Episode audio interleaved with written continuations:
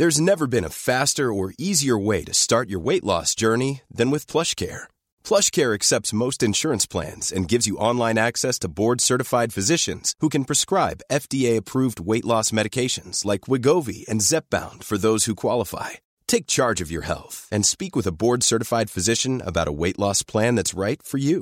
Get started today at plushcare.com slash weight loss. That's plushcare.com slash weight loss. plushcare.com slash weight loss.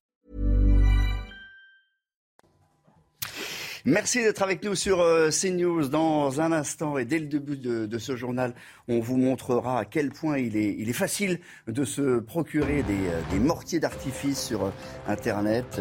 Ces mortiers sont utilisés contre les policiers et les gendarmes, parfois même contre les pompiers en intervention. Leur vente est extrêmement réglementée en magasin. C'est le réseau Telegram où l'on trouve le plus facilement des revendeurs. La police semble démunie.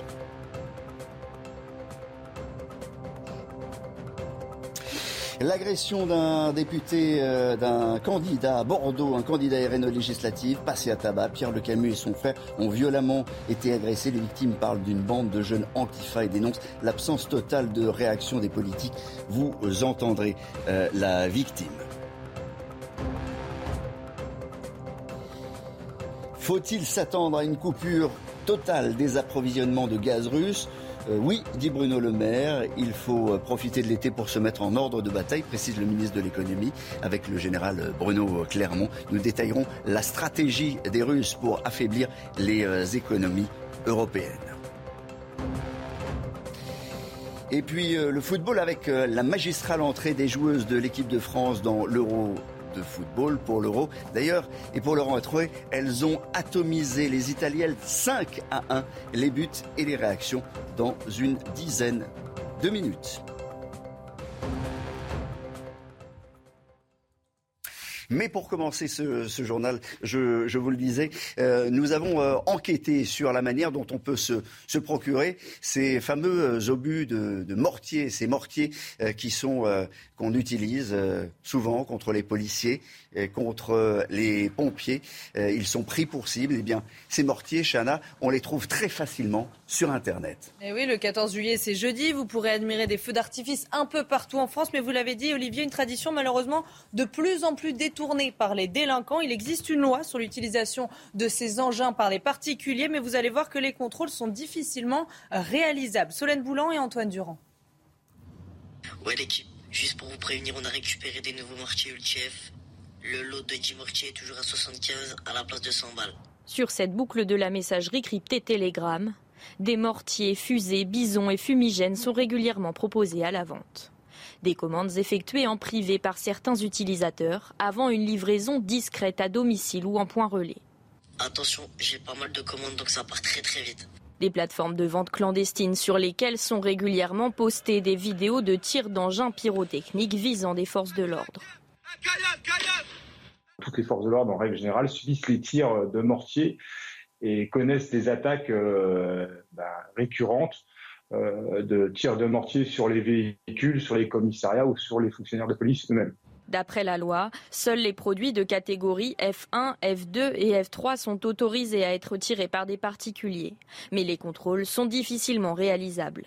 Tous ces jeunes qui veulent utiliser du mortier d'artifice le trouve en, deux clics, si je puis dire, sur le net et également sur des marchés parallèles qui se sont euh, développés sur les réseaux sociaux et notamment les messageries cryptées au même titre que les stupéfiants. L'achat, l'utilisation et la vente de mortiers d'artifice de catégorie F4 constituent des délits punis de six mois d'emprisonnement et de 7500 euros d'amende. Euh, Marc Baudry, il y a une centaine de, de de mortier qui sont utilisés chaque, chaque mois quasiment contre les, contre les forces de l'ordre.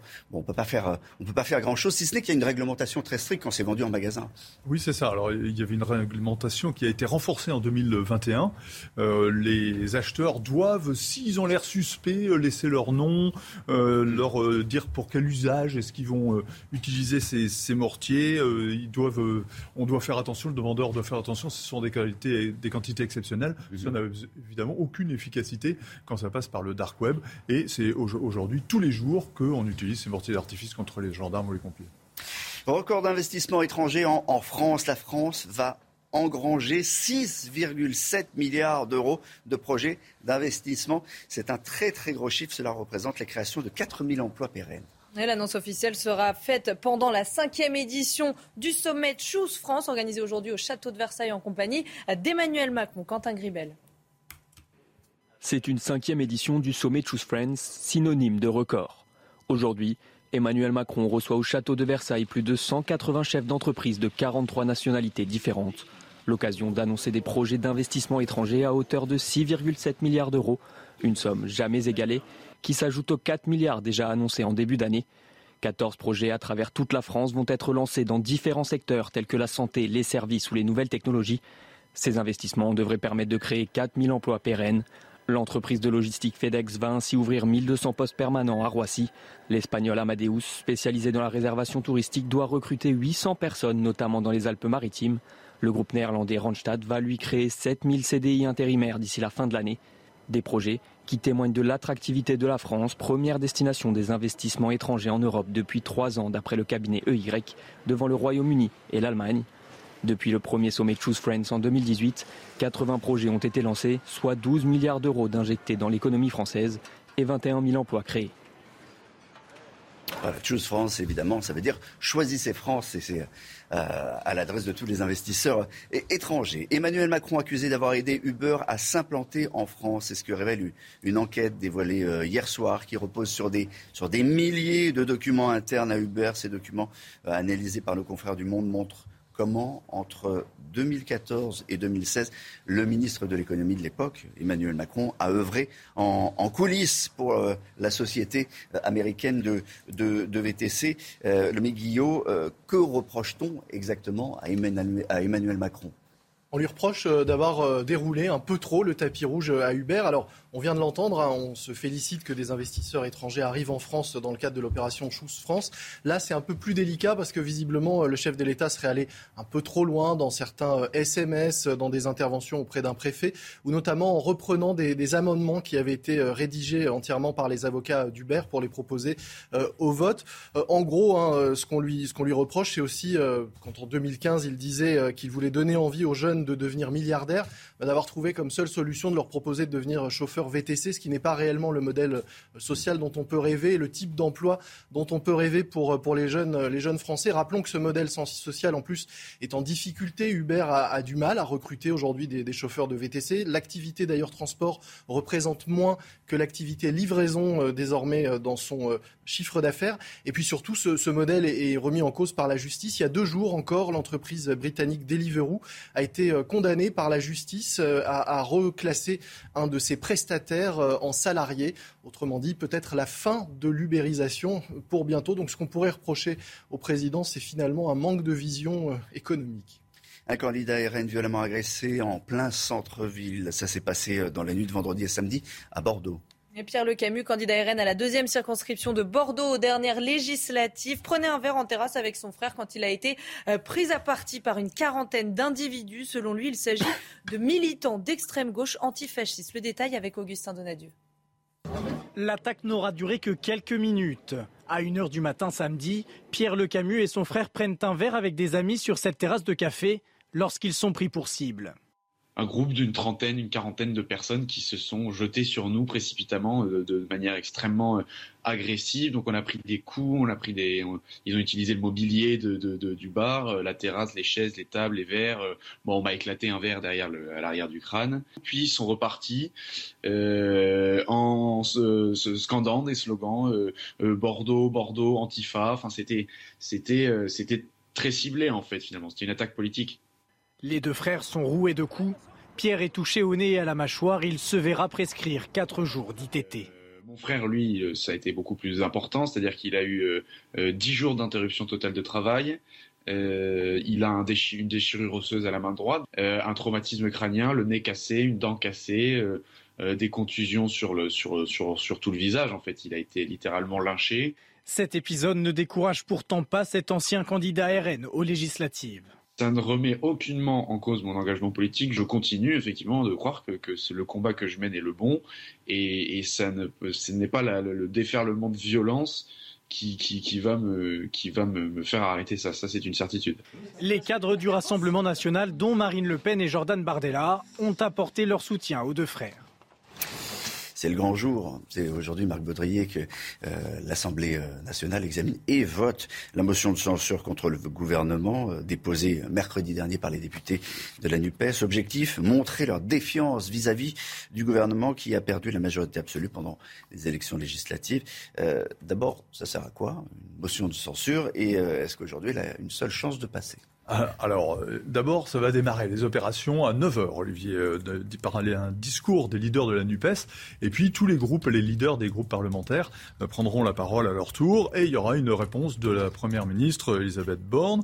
Le vote n'aura pas lieu dans l'hémicycle, mais dans une petite salle indépendante juste à côté. Si elle était adoptée, cette motion, Elisabeth Borne devrait démissionner aussitôt. Évidemment, c'est théorique. Pour qu'elle passe, il faut la moitié des voix pour répondre à votre question, 289 voix minimum, et tous les députés qui s'abstiennent, eh bien, euh, ils sont censés soutenir le gouvernement. Hein, donc il faut vraiment voter contre. Les députés NUPES n'arrive pas à la moitié du nombre nécessaire, hein, des 289. C'est pas impossible qu'il y ait quelques voix d'ailleurs indépendantes euh, à l'extrême droite de l'échiquier politique, mais hors RN, qui votent euh, avec euh, la NUPES. En tout cas, il n'y a aucun suspense. Cette motion ne passera pas. Elisabeth Borne a certainement passé une nuit très tranquille. Merci Marc. L'Europe se prépare à un hiver sans gaz russe. Le gouvernement appelle les Français à la vigilance. écoutez, regardez ce qu'a dit le, ministre, la ministre de la Transition énergétique, Agnès Pannier-Runacher. C'est dans les colonnes du Figaro ce matin. Il faut se mettre dans le scénario du pire, car il existe à tout moment. La Russie peut interrompre totalement des livraisons, ces livraisons de, gaz. Les conséquences pour les Européens et pour nous, euh, Général Clermont? La, stratégie de Vladimir Poutine, elle a, trois volets. Un premier volet qui est la stratégie de la destruction avec une armée puissante qui, à 138e tour de guerre, a quand même récupéré 20% du territoire de l'Ukraine. La stratégie du chantage avec le blé, avec le blocus sur le blé, les 20 millions de tonnes de blé en attente et la capacité à se mettre au centre du jeu et obtenir des concessions par des pays qui voient la guerre d'un mauvais œil. Et enfin, la troisième stratégie qui est celle du gaz, qui est la stratégie du chaos. On s'imaginait que Poutine aurait absolument besoin de l'argent de la guerre et que donc il aurait besoin qu'on lui achète du gaz. En réalité, Poutine n'a pas besoin qu'on lui achète du gaz. L'objectif de Poutine, c'est de mettre le chaos et le chaos, il va l'obtenir puisqu'un certain nombre de pays européens, de manière très inégale, ont une économie qui est totalement dépendante du gaz. C'est un peu moins le cas de la France, mais c'est beaucoup le cas de l'Allemagne. Euh, et donc, à partir du moment où, euh, l'embargo sur le gaz va être décrété par Poutine par étapes, petit à petit, mais il a commencé, eh bien, il va y avoir euh, des conséquences économiques majeures pour la France, pour l'Allemagne. S'il y a des conséquences économiques majeures pour l'Allemagne, il y aura des conséquences économiques pour l'ensemble de l'Europe. Et deux, derniers rappels, les États-Unis ne sont pas concernés par cette affaire de gaz. Au contraire, ils gagnent beaucoup d'argent avec le gaz de schiste. Le gaz de schiste pardon. Et deuxième point, la politique énergétique, euh, elle ne dépend pas de la France aujourd'hui, c'est la Commission européenne. Donc c'est à la Commission européenne d'harmoniser l'ensemble de la politique énergie pour les 27 pays de l'Union européenne. Ça n'a pas été une chose simple compte tenu des disparités entre chacun des pays. Puis dernier petit point quand même, euh, il y a un proverbe français qu'on connaît bien dans les campagnes. Le proverbe dit on ne déjeune pas avec le diable, même avec une longue cuillère il semblerait que nos dirigeants aient un peu oublié ce principe euh, euh, de bonne gestion. Le gaz de Poutine, et nous sommes dépendants du gaz de Poutine, et aujourd'hui on s'en mord les doigts.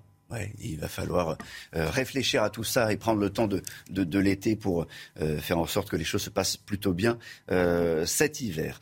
Dans un instant, merci Général. Dans, un instant, on parle de sport et de l'entrée en matière plus que réussie des Françaises dans l'Euro de football football donc avec euh, la magnifique entrée en, en liste des, des, Françaises. Euh, on ne pouvait pas faire mieux. Non, victoire écrasante des Bleus face aux Italiennes. Score final 5 à 1. C'était à Rotterdam en Angleterre. Les joueuses de Corinne Diarc ont marqué leurs 5 buts pendant la première période. Résumé de la rencontre avec Nicolas Miklusiak. L'Italie, premier adversaire des Bleus sur la route de Wembley. Opposition la plus expérimentée dans ce groupe D est proche de jeter un froid d'entrée Barbara Bonancea tombe sur Pauline Perromanien, coéquipière à la Juve. Remarquable arrêt. Une frayeur très vite oubliée. Diani maintenant dans la surface de réparation. Diani qui élimine. Le centre de Diani, ballon repoussé sur Grasquillo Grasquillo qui pose la première pierre bleue de 7 euros Trois minutes plus tard, à la douzième, c'est au tour de Marie-Antoinette Catoto de profiter d'un mauvais renvoi italien 2-0. Puis deux nouveaux buts de Gayoro en état de grâce. Prise de balle de Grace Gayoro qui va défier Giuliani. Oh le crochet, c'est intelligent, c'est brillant. Toletti qui se remet face au jeu, le centre encore Gayoro. Oh Gayoro Allez, un ballon Extraordinaire Gayoro 5-0 pour l'équipe de France. Victoire 5 buts à 1 de l'équipe de France. La 15e de suite. Superbe entrée en lice. Un magnifique en, entrée en lice et Grace Guillero euh, est entrée dans l'histoire parce qu'elle est la, la première euh, joueuse de, de, foot à, signer un triplé dans la première partie, dans la première moitié d'un match. Prochain match pour les Bleus? Jeudi, contre les Belges. On leur souhaite euh, bonne chance. On y sera et ça sera sur, euh, sur Canal+. Dans un instant, on vous parle de cette euh, vague de, chaleur, plus que de chaleur même, on parle de, vague de, canicule qui va euh, entourer la, France. Il va faire chaud aussi bien la journée que le soir. Euh, ça arrive vraiment pour le milieu de la semaine, nous dira Alexandra Blanc tout à l'heure. 6h16 sur CNews. Merci d'être avec nous. C'est votre matinale. Le rappel des titres. Chana Lousteau. L'incendie des Cévennes est enfin maîtrisé. Depuis jeudi, les flammes ont ravagé 650 hectares de forêt au total. La surveillance reste active sur le site. Cette nuit, 140 pompiers étaient toujours sur place. Et si tout va bien, une centaine d'hommes seront libérés euh, ce matin. La peur du Covid plane sur le Tour de France. Trois coureurs, dont deux Français, Geoffrey Bouchard et Guillaume Martin, ont été testés positifs ces derniers jours. Aujourd'hui, jour de repos, tous les coureurs vont être soumis à des tests de dépistage obligatoires. Suspense, donc beaucoup craignent un résultat positif, ce qui les empêcherait de repartir demain matin de Morzine. L'Assemblée nationale votera aujourd'hui la motion de censure contre le gouvernement. Elle a été déposée mercredi dernier par les députés de la NUPES, juste avant la déclaration de politique générale d'Elisabeth Borne. Objectif, montrer leur défiance vis-à-vis du gouvernement qui a perdu la majorité absolue pendant les élections législatives. On parle de la chaleur euh, et même de la canicule, Alexandra Blanc. Euh, cette journée de lundi est marquée par le retour des, des très très fortes températures dans le sud-ouest d'abord. Euh, une canicule qui euh, arrive euh, partout en France, qui va durer au moins 10 jours, mais on n'est pas certain. Mais on sait que ça, ça pourrait voilà. être très long. Exactement. Elle a commencé hier euh, du côté de l'Espagne. On a eu 43 degrés et petit à petit, la chaleur remonte en direction du sud-ouest où l'on attend en moyenne 37 à 38 degrés aujourd'hui. Alors la vraie question, c'est cette canicule va-t-elle ressembler à celle de 2003 Celle de 2003 avait duré euh, 15 jours. Elle était particulièrement intense et surtout, elle avait touché quasiment l'ensemble des régions françaises. Alors concrètement, à quoi doit-on s'attendre en termes de température? À des températures qui vont petit à petit grimper, qui vont également gagner les régions centrales ou encore euh, le bassin parisien. Donc lundi, vous le voyez, 37, 38 degrés dans le sud-ouest. Et puis pour les journées de mardi et de mercredi, on va gagner en intensité. Quand on vous dit la chaleur commence, la chaleur s'installe. Et surtout, ce n'est que le début, puisque vous le voyez, mercredi, on attend des pointes qui pourraient dépasser les 39, voire même 40 degrés le long de la Garonne. Et cette chaleur qui va gagner également le Loiret ou encore le sud du bassin parisien. On va avoir donc de fortes chaleurs également dans les Cévennes ou encore dans le Gard, avec cette canicule qui surtout va durer. C'est ça qui intéresse les météorologues météorologues. On a eu une canicule au mois de juin, vous vous en souvenez, des températures particulièrement élevées, mais très vite, on avait eu des orages. Très vite, toute cette chaleur avait été balayée par des orages particulièrement violents, beaucoup de grêles, des orages, des trompes d'eau avec euh, ces, euh, ces, fortes chaleurs. Là, la vraie question, c'est le mystère. Jusqu'à quand va durer cette canicule? C'est particulièrement inquiétant, puisque d'après Météo France, je leur ai téléphoné hier, euh, le météorologue me disait que ça va durer au moins jusqu'au 22 juillet. Donc nous sommes le, 12, le 11 juillet, ça va durer au moins 11 jours et ça pourrait durer au-delà. On rappelle qu'en 2003, c'est les, les, la catastrophe de, de la canicule, c'est d'avoir fait un, un, nombre de, de morts oui. euh, incroyable et on, selon les, selon les études, c'est entre 15 et 19 000 morts euh, cette, cette canicule qui avait été qui avait été terrible. Euh, je rappelle que la canicule, quand, quand, il fait chaud la nuit, également aussi aussi chaud la nuit que, le jour, qu'on n'arrive pas à se, à se, rafraîchir. La définition d'une canicule, c'est qu'en fait, ça dure au moins trois jours et trois nuits, c'est-à-dire que les températures ne baissent pas la nuit avec des seuils caniculaires, par exemple, jusqu'à 25 degrés dans le sud-ouest. Actuellement, on a 25 degrés 3 du côté de 7 dans l'Hérault. Donc il fait déjà particulièrement chaud la nuit dans le sud. Vous n'avez qu'une envie générale, c'est d'être à, la plage. à la plage. Évidemment, d'être à la plage. sûr. Mais évidemment. Euh, la Méditerranée, peut-être certains d'entre vous ont, la chance d'être en bord de mer. Attention, si vous êtes proche des côtes méditerranéennes en particulier, attention, il y a de la méduse. Beaucoup de méduses. Elles sont nombreuses, exactement. C'est des conséquences du réchauffement climatique et de la pollution. Reportage à Ajaccio avec le récit de Marie Conan. Activité de l'après-midi, pêche à la méduse. J'en suis à 4 en une minute. Car depuis plusieurs semaines, elles ont envahi les côtes méditerranéennes. Sur cette plage corse, elles ont été vues par milliers. Cette famille parisienne voit ses projets de baignade tomber à l'eau. du coup, on se baigne pas, on joue avec le petit dans le sable et puis on bavarde sur la serviette, mais pas de baignade. Juste, euh, juste les pieds dans l'eau euh, jusqu'aux genoux. Certains plus courageux s'y sont aventurés, non pas sans quelques égratignures. Euh, je me suis fait piquer par une méduse. Euh, là, juste là, derrière. Et en cas de piqûre, pour soulager la douleur, mieux vaut adopter les bons réflexes dès les premières minutes. Vous allez vous mettre, si vous avez du sable chaud, très chaud à proximité, vous couvrez, vous frottez surtout pas, vous couvrez du sable chaud et vous rassez surtout à l'eau de mer, pas à l'eau douce. Selon certains scientifiques, la surpêche qui élimine leurs prédateurs pourrait être une explication à cette multiplication de méduses. Et général, surtout ce qu'on ne fait pas avec les méduses, on ne fait pas pipi dessus. Ah moi, je, Jamais. Méduse, je ne m'intéresse pas. Les méduses ne m'intéressent pas. les méduses ne vous intéressent pas, nous non plus, ça ne nous intéresse pas. Euh, en revanche, le 14 juillet nous intéresse. Il y a les répétitions ce matin. On est à J-3 avant le, 14 juillet. Et euh, sur CNews, on vous diffuse une, série de, reportages embarqués avec, euh, avec l'armée. Ce matin, Chana on embarque à bord du Forbin. Alors cette frégate de défense aérienne sous commandement de l'OTAN participe à sa euh, deuxième mission en Méditerranée orientale depuis le début de la guerre en Ukraine. Alors quel est le but de cette mission? On voit ça avec Harold Diman et Stéphanie Rouquier.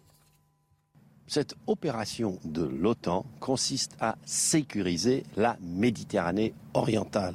Bien sûr, on pense à la flotte russe qui est basé à Tartus en Syrie, non loin d'ici. Des bâtiments de l'OTAN, italiens, espagnols, français, allemands, grecs, américains au loin, patrouillent. Ici, sur la frégate Forbin, c'est le capitaine de vaisseau Nicolas Molitor qui commande. Commandant, quels sont les grands traits de votre mission? Avant toute chose, Monsieur Human, je souhaiterais préciser que la situation en Méditerranée a évolué. En effet, depuis le mois de février, avec le début de la guerre en Ukraine, le nombre d'unités russes dans la zone a doublé. La mission du Forbin dans ce contexte est de protéger bien sûr la France, mais aussi l'Europe et les pays alliés. Très concrètement, au quotidien, pour nous, il s'agit d'observer ce qui se passe autour de nous en Méditerranée. Et puis au-delà de ça, nous observons bien sûr également les forces russes, leurs bâtiments de surface, leur aviation, également leurs sous-marins. Et donc, je vous demande, est-ce que quels sont vos rapports avec les Russes que vous pouvez croiser? Alors, soyez rassuré, Monsieur Human, nos rapports sont euh, professionnels aujourd'hui, sachant que même les bâtiments russes et les, les avions qui peuvent éventuellement nous survoler le font de manière tout à fait correcte. L'objectif finalement pour les deux parties sont d'éviter la méprise et l'escalade. Et donc ici, en Méditerranée orientale, ce n'est pas la guerre, mais c'est une drôle de paix. Voilà le reportage de Darol Iman. Dans un instant, euh, le chiffre éco du jour, on va parler des billets d'avion.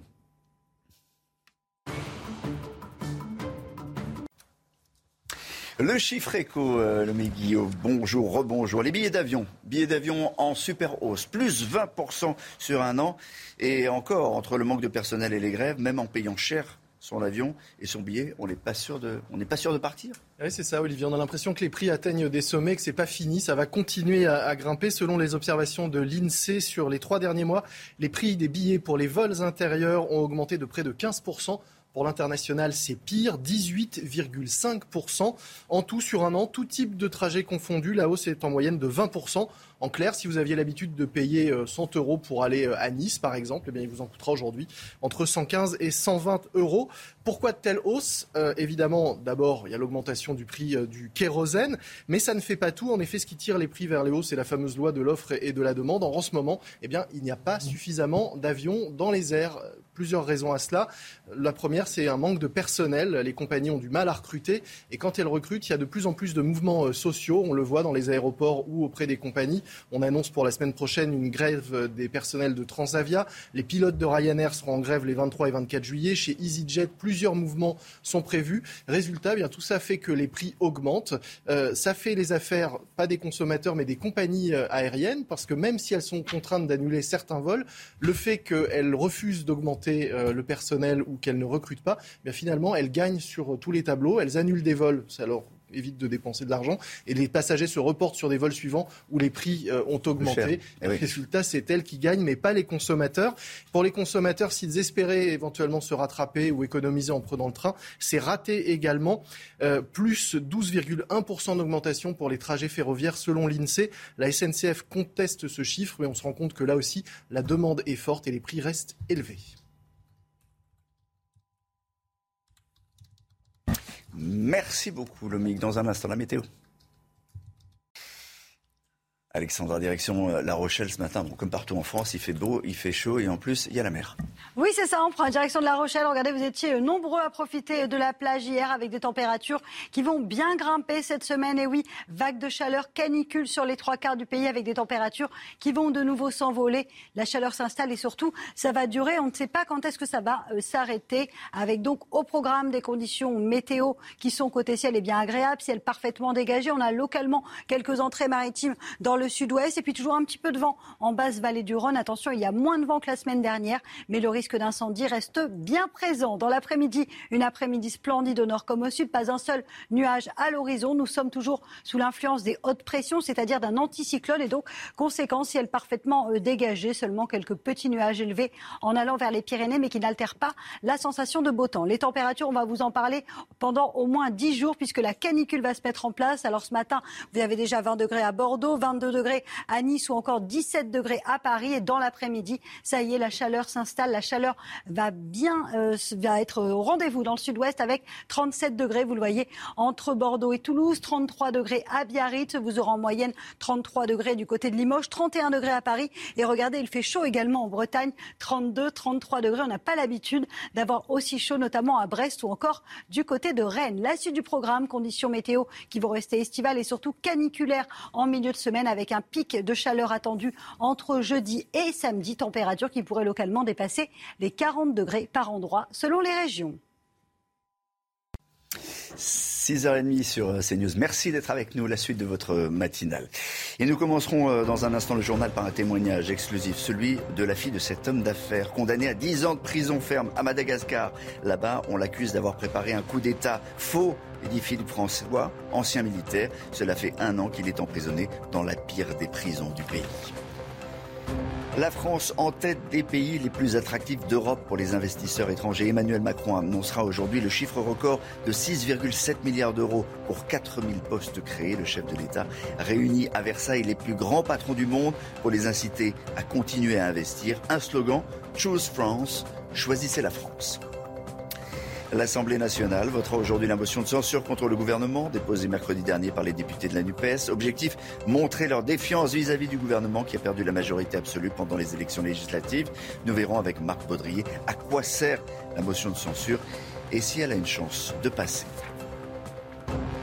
Panique dans le peloton du Tour de France. Trois cas de Covid. La pandémie peut-elle gâcher la fête du cyclisme? Pas impossible.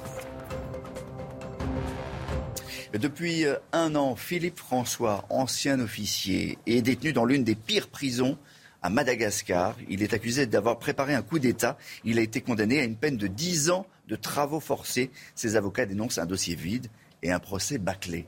Et sa fille, Constance François, parle pour la première fois sur CNews. Elle s'inquiète de l'état de santé de son père et en appelle aux autorités françaises. Augustin Donadieu, Marie Conan et Laura Lestrade. Voilà, en direct de Madagascar avec mon nouvel ami, le lémurien, c'est l'une des dernières vidéos que Constance a enregistrées avec son père. Officier militaire durant 25 ans, reconverti en chef d'entreprise dans l'intelligence artificielle à Madagascar, il est accusé d'avoir préparé un coup d'État et purge actuellement une peine de 10 ans de travaux forcés dans l'une des pires prisons de l'État malgache. À 9000 km de là, Constance clame l'innocence de son père et dénonce un procès bâclé. C'est de la véritable injustice. Euh, mon père a été incarcéré pour rien, euh, à partir de rien à partir de choses qui ont été justement modifiées. Incarcérer quelqu'un sans raison, avec des preuves qui ont été modifiées le lendemain de son arrestation, ce n'est pas possible. Pour moi, c'est c'est pas possible. L'état de santé de Philippe François se dégrade. Sa fille en appelle aux autorités françaises. Il faut que les Quai d'Orsay exigent euh, que les droits de l'homme soient respectés, que la justice soit respectée, ce qui n'a pas été fait durant le procès. Ça, c'est un véritable cheval de bataille qu'ils peuvent en fait prendre. Il y a urgence. Philippe François aurait perdu près de 20 kilos en quelques mois. On atteste ces photos. Mon père, en fait, sa douche, c'est dans un bac d'eau. Euh, l'eau est froide. Là, en plus, on est en hiver hein, en ce moment. Euh, il n'a pas d'électricité en sa cellule, il a des lampes que des amis lui ont apportées. Aussi, il n'y a pas de service de nourriture. C'est-à-dire que si l'avocat a un souci et ne peut pas aller le voir et lui livrer la nourriture qu'on lui achète, euh, il ne peut pas manger pendant la semaine. Il n'a pas de téléphone. Euh, on peut communiquer avec lui que une fois par semaine via des lettres que son avocat lui apporte en prison. C'est grâce à ces lettres que Constance a pu partager à son père l'arrivée prochaine d'un heureux événement. De quoi s'évader le temps d'un instant de sa cellule de 6 mètres carrés. Nommé Guillaume, Choose France, choisissez la France. Slogan euh, important qui sera répété, re-répété aujourd'hui à, Versailles. Pour quelle raison Versailles? Parce que Emmanuel Macron a convoqué les plus grands entrepreneurs, les plus grandes sociétés étrangères pour euh, venir investir en, en France. Et euh, les chiffres qui seront annoncés sont impressionnants. Oui, en effet, on parle de 6,7 milliards d'investissements étrangers en France grâce à donc Choose France, que certains appellent le, Tinder euh, de l'industrie, puisque l'idée c'est de faire euh, se rencontrer euh, des chefs d'entreprise, vous le disiez, près de 200 à Versailles, et puis des territoires, les régions de France où ces entreprises donc peuvent aller s'implanter. Parmi les, annonces qu'on attend aujourd'hui, celle de ST Micro qui va annoncer la création d'une usine de semi-conducteurs pour 4 milliards d'euros. C'est le plus gros investissement. Il y a d'autres projets dans la logistique, les logiciels le, tourisme. En revanche, aucun euh, GAFAM, les géants du numérique, alors qu'ils étaient euh, présents et, très présents lors de la première édition.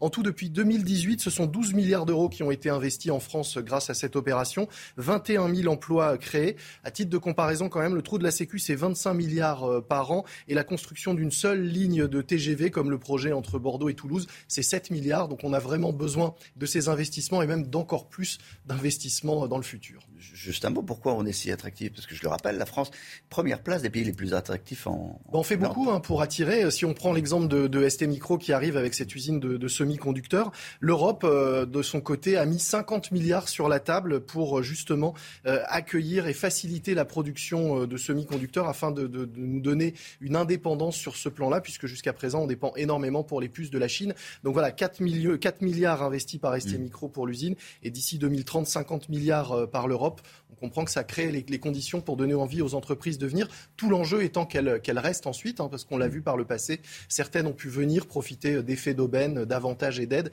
puis partir. Globalement, depuis quelques années, on a l'impression que ça se passe mieux, que les emplois créés sont réellement pérennes. en plus, géographiquement, on n'est pas si mal placé. C'est plutôt un beau pays. il y a plein de, raisons de. Il fait chaud. Et, il fait chaud comme partout. Comme tous les matins, on vous consulte dans la matinale. Ce matin, on vous a posé cette question. Le gouvernement doit-il faire plus pour votre pouvoir d'achat? Vos réponses, c'est votre avis. Je pense qu'aujourd'hui, euh, les propositions du gouvernement ne vont pas assez loin.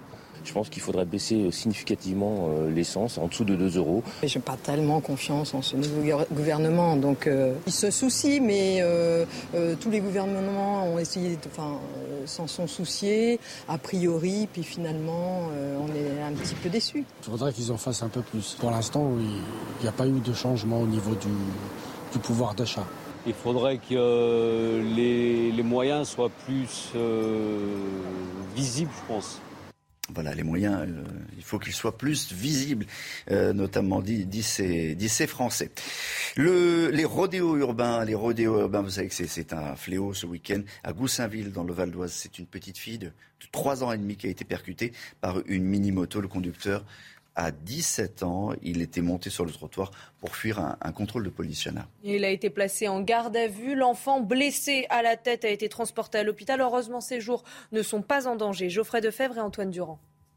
Samedi dernier, devant ce kebab avenue du 6 juin 1944 à Goussainville dans le Val d'Oise, en marge d'un rodéo urbain, une mini-moto monte sur le trottoir pour éviter la police et percute une petite fille de 3 ans.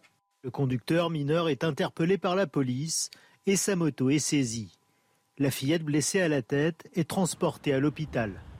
Sur cette avenue remplie de restaurants, une mère du voisinage est inquiète. trouve ça assez choquant de savoir qu'une petite fille de 3 ans s'est percutée, surtout dans une ruelle comme ça, sachant qu'il y a quasiment que des restaurants. Ça devrait être plus sécurisé. On a nos enfants. En 2021, 213 motos ont été saisies par les forces de l'ordre du Val d'Oise. L'Europe se prépare un hiver sans gaz russe. Le gouvernement appelle les Français à la vigilance. On va écouter le ministre de l'économie, Bruno Le Maire. Selon lui, c'est l'hypothèse la plus probable. Préparons-nous à la coupure totale du gaz russe. C'est aujourd'hui l'option la plus probable.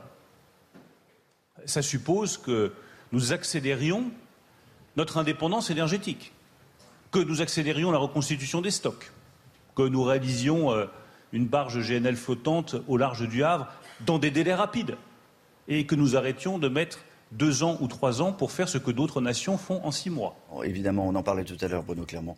Euh, ça, c'est la conséquence de ce qui se passe en, Ukraine. Euh, en Ukraine, où il y a eu de nouvelles frappes ces dernières heures. Chana. Oui, une nouvelle frappe russe sur un immeuble d'habitation dans l'est du pays. Ça s'est passé cette nuit dans le petit village de Chassiviar. Au moins 15 personnes sont mortes, 24 sont encore euh, sous les décombres, dont un enfant. Général Clermont, Moscou avait annoncé une pause dans, les, combats. C'était du bluff? Malheureusement, ce n'est pas contradictoire. Hein.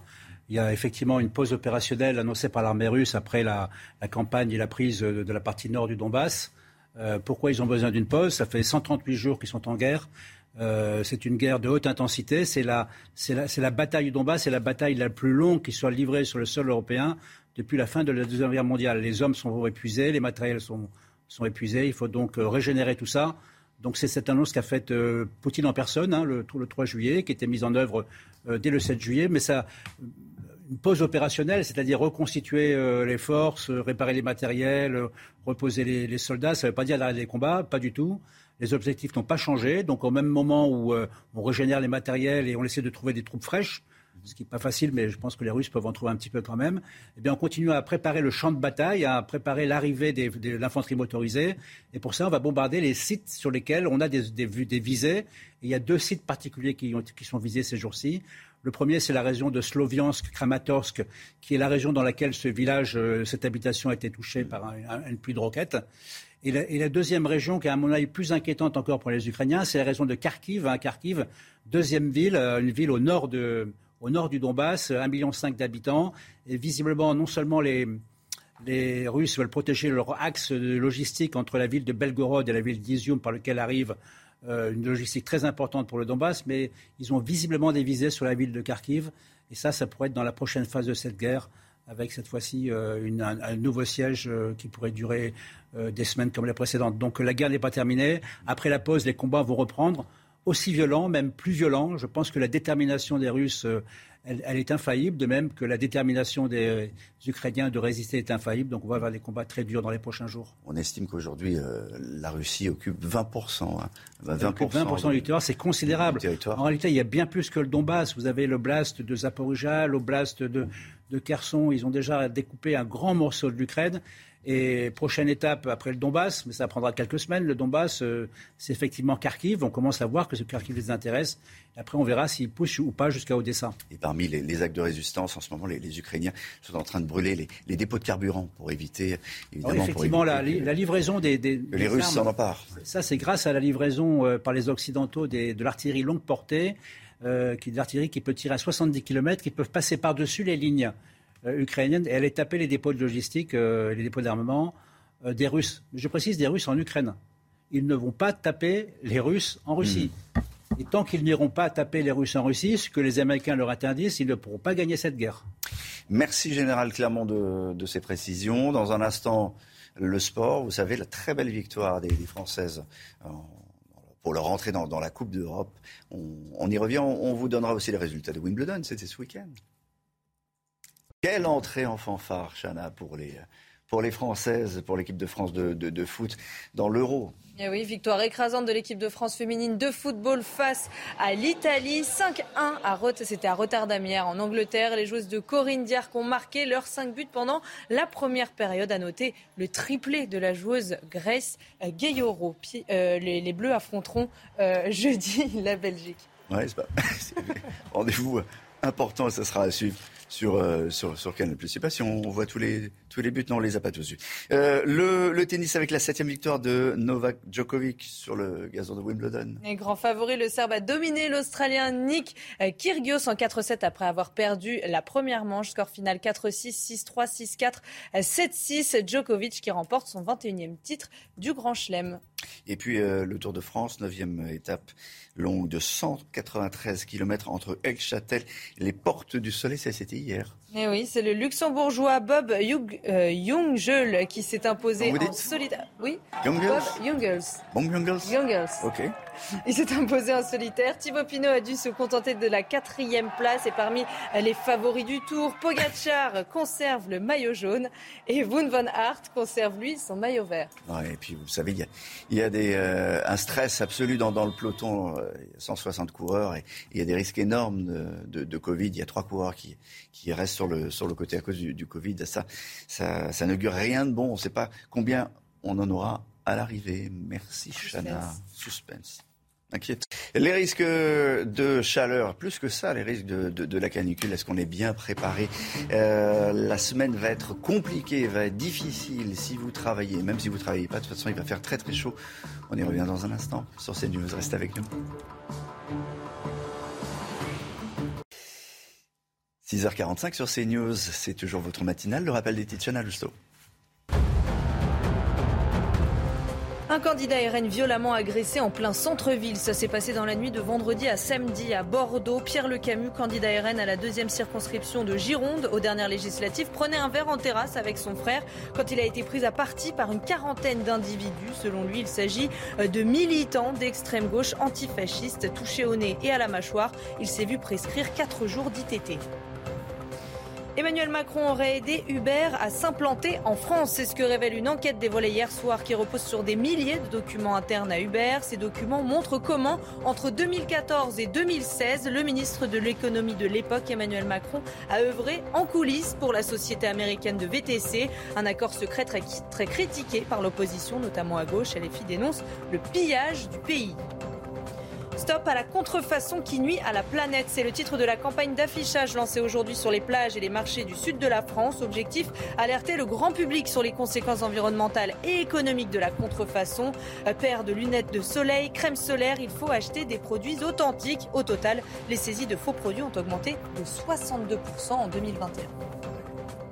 Pourquoi il faut acheter des, des produits authentiques parce que vous achetez une paire de lunettes, les verres ne sont pas bons si c'est des, des contrefaçons et les crèmes solaires, vous imaginez ce qu'il y a à l'intérieur, on ne sait pas du tout. Donc il faut faire très attention.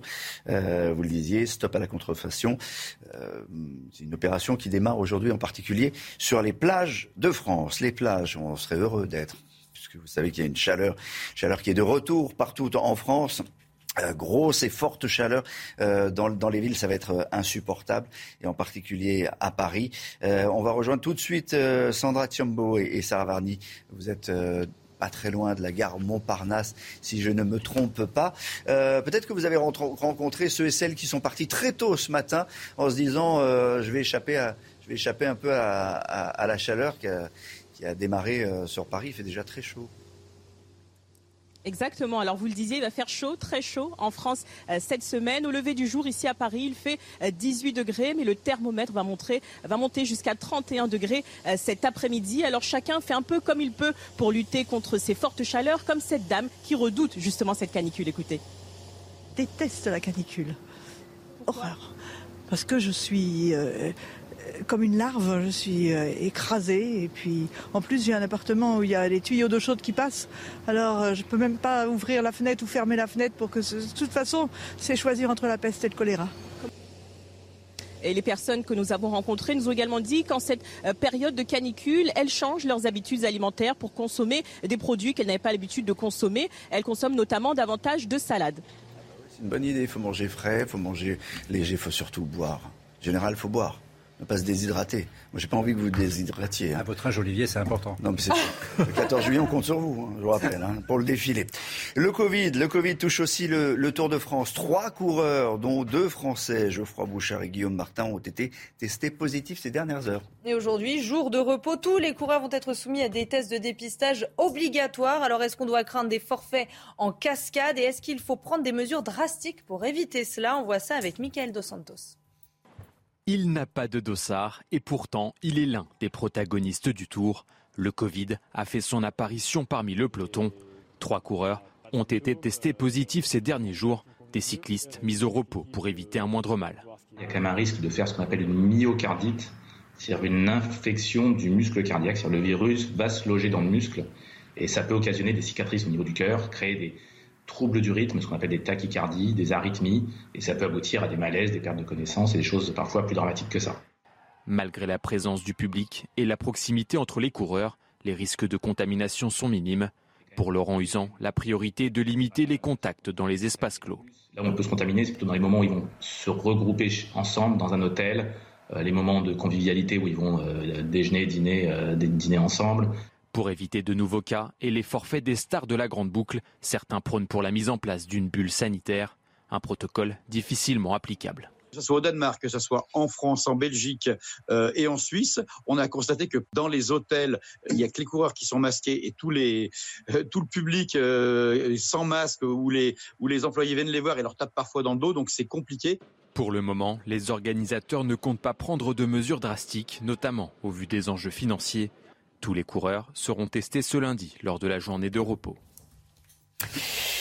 C'est l'information insolite du jour. Chaque jour, on va essayer de vous donner une, information un peu, un peu différente. Chana, vous allez nous parler de, Simba ce matin. Alors, Qui Simba, Simba Alors, pas le roi lion. On va parler de Simba, le chevreau. Alors, vous allez comprendre, il nous vient directement euh, du Pakistan. Il est devenu la star des réseaux sociaux grâce à ses oreilles. Elles mesurent 54 cm. Vous le voyez sur ces images, c'est énorme. Et encore, il n'a pas fini de grandir. Alors, dessus. Pauvre, pauvre Simba, parce que c'est un enfer au quotidien, puisque c'est comme Dumbo pour rester dans l'univers des Disney. Il marche sur ses oreilles constamment. Alors pour l'aider, son éleveur Mohamed a conçu un harnais, vous allez voir, avec deux petits sacs pour que le chevreau puisse porter ses oreilles autour euh, de son cou. Mohamed qui est très fier de son chevreau, évidemment, il le fait participer à des concours de beauté. Il a même contacté le livre Guinness des records pour voir si Simba pouvait y faire euh, son entrée. Problème, il n'y a aucune catégorie baptisée plus longues oreilles de chèvre. Alors on espère que ça va bientôt arriver et on embrasse Simba. Bah, évidemment, je vous vois, Général Clermont, vous êtes quoi? Vous êtes quoi devant cette... Euh, je trouve que présenter l'actualité, c'est un vrai métier. Hein. vous n'êtes pas sensible à, Simba Vous n'auriez pas été sensible à Dumbo C'est quand même incroyable. Bon. À cette heure-ci. D'accord. Dans un instant, on revient à la politique. On va parler de la, de la motion de censure. Ça, c'est un sujet euh, grave et important. Marc Baudrier, on, en parle depuis plusieurs jours, mais c'est ce matin que la motion de censure sera proposée au vote des députés. Comment cela va-t-il se, passer euh, à l'Assemblée concrètement? Alors, très concrètement, on va entendre d'abord le discours des leaders de la NUPES qui vont donner les raisons de cette motion de censure. Et puis, euh, la Première ministre, Elisabeth Borne, répondra, suivi des leaders de chaque groupe parlementaire qui prendront la parole, chacun leur tour. il y aura un vote euh, ensuite qui se, qui se tiendra. Alors, il ne se passera pas dans l'hémicycle lui-même, mais dans une petite salle indépendante juste à côté, dans le Palais Bourbon. Si cette motion de censure était adoptée, Elisabeth Borne devrait aussitôt remettre la de son gouvernement, mais c'est théorique. Ensemble, les 131 députés de la NUPES sont assez nombreux pour déposer cette motion. Euh, le RN pourrait aussi, hein, d'ailleurs, euh, déposer une motion de censure. Il faut 10% des députés, donc 58 députés. Mais pour qu'elle passe, il faut la moitié des voix, 289 voix minimum en faveur de la motion de censure et ceux qui ne votent pas, ceux qui s'abstiennent, ben, ils sont censés euh, soutenir le gouvernement. Les députés de la NUPES donc euh, n'y arriveront pas et ça fait la moitié de ce nombre, euh, du nombre nécessaire. C'est un peu impossible qu'ils grattent quelques voix auprès de, de l'extrême droite, hors Rassemblement national, mais ça sera insuffisant. Il n'y a aucun suspense. Elisabeth Borne a sûrement passé une nuit très tranquille, Olivier. Merci euh, beaucoup, euh, Marc euh, Baudrier. je voulais qu'on termine par, par une information une information qui est très importante. Vous nous annoncez quelle est aujourd'hui la, plus petite entreprise, la, PME, qui, euh, dans le monde, rapporte le plus d'argent, le MIC. Eh oui, euh, Olivier, une petite PME qui ne connaît pas la crise, c'est celle des Rolling Stones. En effet, les, papiers rockers sont repartis en, tournée euh, mondiale et on découvre eh bien, que c'est un, groupe qui, on le savait, hein, a beaucoup de succès, mais qui est également très très rentable. Cette petite entreprise qui compte une douzaine de salariés permanents, qui est basée aux Pays-Bas, salariés permanents, c'est hors tournée. Quand ils sont sur les routes, c'est plutôt 3 à 400, réalisent près de 1 milliard de dollars de chiffre d'affaires par an. Les 1 milliard. 1 milliard les années de tournée. Il faut dire, on l'apprend dans Paris Match cette semaine, que leur cachet est d'environ minimum 5, 5 millions de dollars par concert. 5 millions par concert, c'est le cachet pour avoir les Stones. Or, évidemment, la location du, stade, le matériel, etc. Quand je dis que c'est rentable, c'est que bah, prenez par exemple le Groupama Stadium à Lyon, où ils seront le 19 juillet prochain.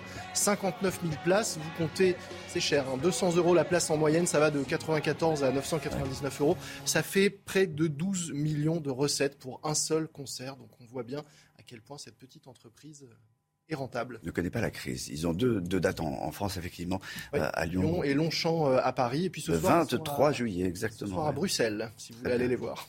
Nous, on n'ira pas, mais vous, euh, peut-être, vous aurez cette chance. Dans un instant, la météo.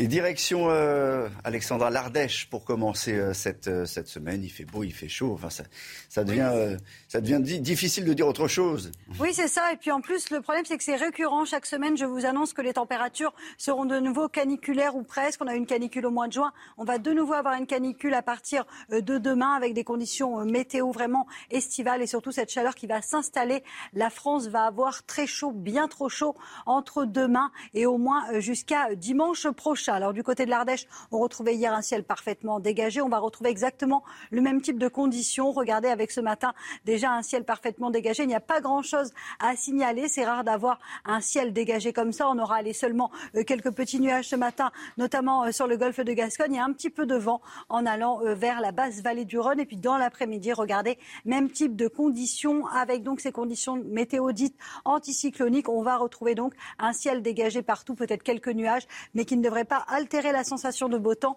au pied des Pyrénées. Les températures, parlons-en, elles vont nous intéresser. Alors ce matin, pas de grande chaleur. On a en moyenne 25 degrés à 7 dans l'Hérault ou encore 22-23 degrés en allant vers la Côte d'Azur, 17 degrés à Paris ou encore 21 degrés à La Rochelle. Et dans l'après-midi, ça y est, la chaleur commence à remonter de l'Espagne et du Portugal avec 37 degrés attendus entre Bordeaux et Toulouse, 33 degrés à Biarritz. Et puis, il fera chaud également sur la façade ouest avec 34 degrés entre La Rochelle et Nantes. Vous aurez 31 degrés à Paris en moyenne, 28 degrés à Strasbourg. Ce n'est que le début puisque les températures s'annoncent caniculaires à partir de demain sur les trois quarts du pays. On pourrait d'ailleurs localement dépasser les 40 degrés entre mercredi et vendredi. Alors regardez justement un ciel parfaitement dégagé pour les journées de mardi, de mercredi et de jeudi avec donc le pic de canicule qui est attendu principalement entre mercredi et euh, dimanche prochain au minimum, puisque cette canicule va durer au moins une dizaine de jours. C'est assez inédit. D'ailleurs, cette canicule nous fait un petit peu penser à celle de 2003. Elle avait duré 15 jours entre le 1er et le 15 août 2003. Là, on va de nouveau avoir euh, des températures caniculaires et surtout cette canicule va vraiment durer au moins donc jusqu'à dimanche prochain et voire même jusqu'au 22 juillet d'après les services de Météo France qui d'ailleurs devraient émettre une vigilance canicule à partir de demain, surtout entre mercredi et dimanche. Merci d'être avec nous sur CNews. Dans un instant, un nouveau journal. Et dès le début, on vous montrera à quel point il est facile de se procurer des mortiers d'artifice sur Internet. Ces mortiers sont utilisés contre les policiers et les gendarmes, parfois même contre les pompiers en intervention. Leur vente est extrêmement réglementée en magasin. Mais sur le réseau Telegram, il est très facile de s'en procurer. La police semble assez démunie. Abordons un candidat RN au législatif passé à tabac. Pierre Le Camus et son frère ont été violemment agressés. Les victimes parlent d'une bande de jeunes antifa et dénoncent l'absence totale de réaction des politiques. Vous entendrez la victime. Faut-il s'attendre à une coupure totale des approvisionnements de gaz russe? Oui, dit Bruno Le Maire, il faut profiter de l'été pour se mettre en ordre de bataille, précise le ministre de l'économie. Avec euh, le général Bruno Clermont, nous détaillerons la stratégie des Russes pour affaiblir les économies européennes. Et puis le foot, le football avec la magistrale entrée des joueuses de l'équipe de France dans l'Euro pour euh, leur entrée précisément. Elles ont atomisé les Italiennes 5 à 1. Les buts et les réactions dans une dizaine de minutes. Le 14 juillet, évidemment, c'est jeudi. Vous pourrez admirer les feux d'artifice un peu, un peu partout en France, évidemment. Une tradition, malheureusement, de plus en plus détournée par les délinquants. Des marchés clandestins proposent des engins pyrotechniques à la vente qui sont ensuite utilisés pour viser les forces de l'ordre. Il existe une loi sur l'utilisation de ces engins par des particuliers, mais vous allez voir que les contrôles sont difficilement réalisables. Solène Boulan et Antoine Durand. Ouais l'équipe, juste pour vous prévenir, on a récupéré des nouveaux mortiers Ultief. Le lot de 10 mortiers est toujours à 75 à la place de 100 balles. Sur cette boucle de la messagerie cryptée Telegram, des mortiers, fusées, bisons et fumigènes sont régulièrement proposés à la vente. Des commandes effectuées en privé par certains utilisateurs avant une livraison discrète à domicile ou en point relais. Attention, j'ai pas mal de commandes donc ça part très très vite. Des plateformes de vente clandestines sur lesquelles sont régulièrement postées des vidéos de tirs d'engins pyrotechniques visant des forces de l'ordre. Toutes les forces de l'ordre, en règle générale, subissent les tirs de mortier et connaissent des attaques euh, bah, récurrentes euh, de tirs de mortier sur les véhicules, sur les commissariats ou sur les fonctionnaires de police eux-mêmes.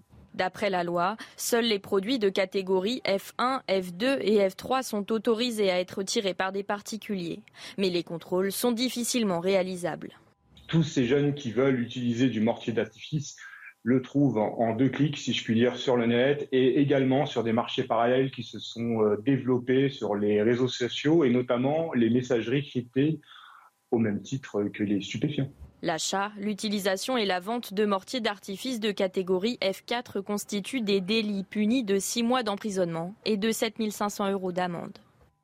La France reste euh, le pays le plus attractif d'Europe en termes d'investissement étrangers. Chana. Et pour la troisième année consécutive, Olivier, et record d'investissement étranger, notamment avec cette annonce 6,7 milliards d'euros de projets d'investissement à l'étranger. Ça représente la création de 4000 emplois pérennes. L'annonce officielle sera faite pendant la cinquième édition du sommet Choose France, organisé aujourd'hui au château de Versailles en compagnie d'Emmanuel Macron. Quentin Gribel. C'est une cinquième édition du sommet Choose France, synonyme de record. Aujourd'hui, Emmanuel Macron reçoit au château de Versailles plus de 180 chefs d'entreprise de 43 nationalités différentes. L'occasion d'annoncer des projets d'investissement étrangers à hauteur de 6,7 milliards d'euros, une somme jamais égalée, qui s'ajoute aux 4 milliards déjà annoncés en début d'année. 14 projets à travers toute la France vont être lancés dans différents secteurs tels que la santé, les services ou les nouvelles technologies. Ces investissements devraient permettre de créer 4000 emplois pérennes. L'entreprise de logistique FedEx va ainsi ouvrir 1200 postes permanents à Roissy. L'espagnol Amadeus, spécialisé dans la réservation touristique, doit recruter 800 personnes, notamment dans les Alpes-Maritimes. Le groupe néerlandais Randstad va lui créer 7000 CDI intérimaires d'ici la fin de l'année. Des projets qui témoignent de l'attractivité de la France, première destination des investissements étrangers en Europe depuis trois ans d'après le cabinet EY, devant le Royaume-Uni et l'Allemagne. Depuis le premier sommet Choose Friends en 2018, 80 projets ont été lancés, soit 12 milliards d'euros d'injectés dans l'économie française et 21 000 emplois créés. Un candidat RN violemment agressé en plein centre-ville, ça s'est passé euh, ce week-end à Bordeaux. Pierre Le Camus, candidat RN de la deuxième circonscription de Gironde aux dernières législatives, prenait un verre en terrasse avec son frère quand il a été pris à partie par une quarantaine d'individus. Vous voyez le visage de son frère euh, sur vos écrans. Selon lui, il s'agit de militants d'extrême gauche antifascistes. Pierre Le Camus nous raconte, écoutez. Deux personnes en fait se sont approchées de nous, ont été extrêmement menaçantes et nous ont dit euh, on sait qui vous êtes, on vous connaît. Euh, c'est surtout évidemment moi, mon frère et un, et un autre de mes amis qui avons été, euh, qui avons été euh, pris à partie. mon frère, en tout cas, en tout lui a, a beaucoup pris de, a pris beaucoup de coups et a été assez, assez blessé. Moi, j'ai eu quelques coups aussi, notamment au niveau du visage et derrière le crâne avec un verre qui m'a, j'ai plein de coupures de, derrière le crâne à cause de ce verre qui m'a été éclaté sur la tête. mon ami aussi a, a, a une, un problème au pire, a été touché au poignet, enfin il est blessé aussi, il doit faire euh, constater ses blessures aussi, mais on a été, voilà, c'est exclusivement nous trois qui avons pris les coups et qui avons été euh, les plus blessés. L'Europe se prépare à un, hiver sans gaz russe. Le gouvernement appelle les Français à, la vigilance. Euh, on va vous faire découvrir ce que dit la, ministre de la Transition énergétique, Agnès Pannier-Runacher, ce matin dans le Figaro. Il faut se mettre dans le scénario du pire, qu'elle existe à tout moment, la Russie peut interrompre totalement ses livraisons de gaz. Général Clermont, la stratégie euh, a déjà démarré, la stratégie des Russes. Effectivement, elle a démarré. Et d'ailleurs, la, ministre n'a pas dit seulement ça. Elle a dit également nous sommes dans une économie de guerre. C'est la deuxième fois que cette expression est utilisée. Elle avait été utilisée par le président de la République lorsqu'il inaugurait le salon Eurosatory pour parler de l'économie de guerre vis-à-vis de l'armement et de l'augmentation de la production. Mais là, si on est en économie de guerre, ça veut dire qu'on est en guerre. J'ai compris qu'on n'était pas en guerre. Il faudrait nous expliquer de quoi il s'agit quand on parle d'économie de guerre. La stratégie des, Russes, elle a trois volets. Premier volet, c'est la stratégie de la destruction. C'est ce qu'ils font avec une armée puissante. En 138 jours, ils ont quand même récupéré 20% du territoire de l'Ukraine. C'est quand même pas mal. La deuxième volet de la stratégie, c'est la stratégie du chantage. Le chantage, c'est le blé. C'est les 20 millions de tonnes de blé qui sont euh, les, dans des silos par l'embargo, par le blocus imposé par la marine russe en mer Noire. Et, et en l'échange du chantage, c'est euh, de la bonne volonté, du soutien, euh, du soutien des Russes euh, euh, dans leur campagne en Ukraine et, donc une manière d'avoir des soutiens dans cette campagne. Et le troisième volet, c'est celui auquel on va faire face, qui est un volet auquel on ne s'attendait pas vraiment, parce qu'on pensait que, la Russie avait besoin de l'argent du gaz. Moi, je suis persuadé que la Russie n'a pas besoin de l'argent du gaz. Elle a besoin, a besoin que d'une chose, c'est de gagner la guerre en Ukraine. Ça va être l'arrêt, total, progressif, ou pas progressif d'ailleurs, total des livraisons de gaz à l'Union européenne qui, grosso modo, euh, dépend à 50% du gaz pour son énergie, avec des différences. La France en est plutôt en bas avec 17%, mais par exemple, nos voisins allemands, c'est 65%. Ça veut dire qu'un embargo euh, sur le gaz, un arrêt du gaz, sera des conséquences économiques majeures, non seulement pour la France, mais tous les pays européens, avec le cortège d'inflation, euh, récession, restrictions, et tout ça, évidemment, avant, un hiver qui va nous, faire comprendre qu'effectivement, on est rentré en économie de guerre si ces, ces, ces, menaces de Poutine Mmh. euh, se réalisent dans les, dans les prochaines semaines. Voilà, donc les, les euh, attention, euh, disait euh, Bruno Le Maire, euh, lui aussi, euh, ce euh, week-end. En ce moment, on n'a pas besoin de gaz puisque la chaleur est, est, de retour.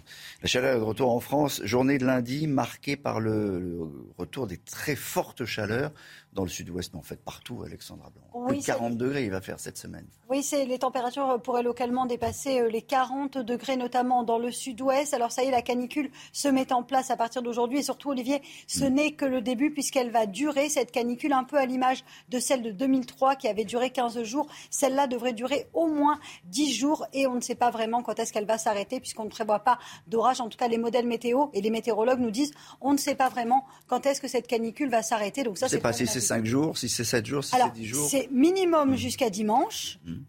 Dimanche, lundi 18 juillet. Après, on a des incertitudes, mais a priori, ça pourrait peut-être durer jusqu'au 22 juillet. Donc, ça a duré 11 jours. En 2003, elle avait duré euh, 15 jours. Donc, la vraie question que l'on se pose en ce lundi matin, c'est est-ce qu'on va avoir une canicule comparable à celle de 2003 Alors, en termes de température, a priori, oui, puisqu'on va frôler, voire même dépasser les 40 degrés. Ça va gagner également les régions du nord, les régions de l'est ou encore le centre du pays. C'est-à-dire que toutes les régions seront à un moment donné concernés par la canicule entre mardi et au moins lundi prochain, c'est-à-dire qu'on ne va pas y échapper. Si on est en Bretagne, si on est à Paris, si on est à Orléans, si on est dans le sud-ouest ou encore si on est à Nîmes. Je rappelle que la canicule 2003 a fait faire entre 15 et 19 000 morts. Merci Alexandra. Dans un instant, le sport, le foot, les Françaises, l'euro. À tout de suite.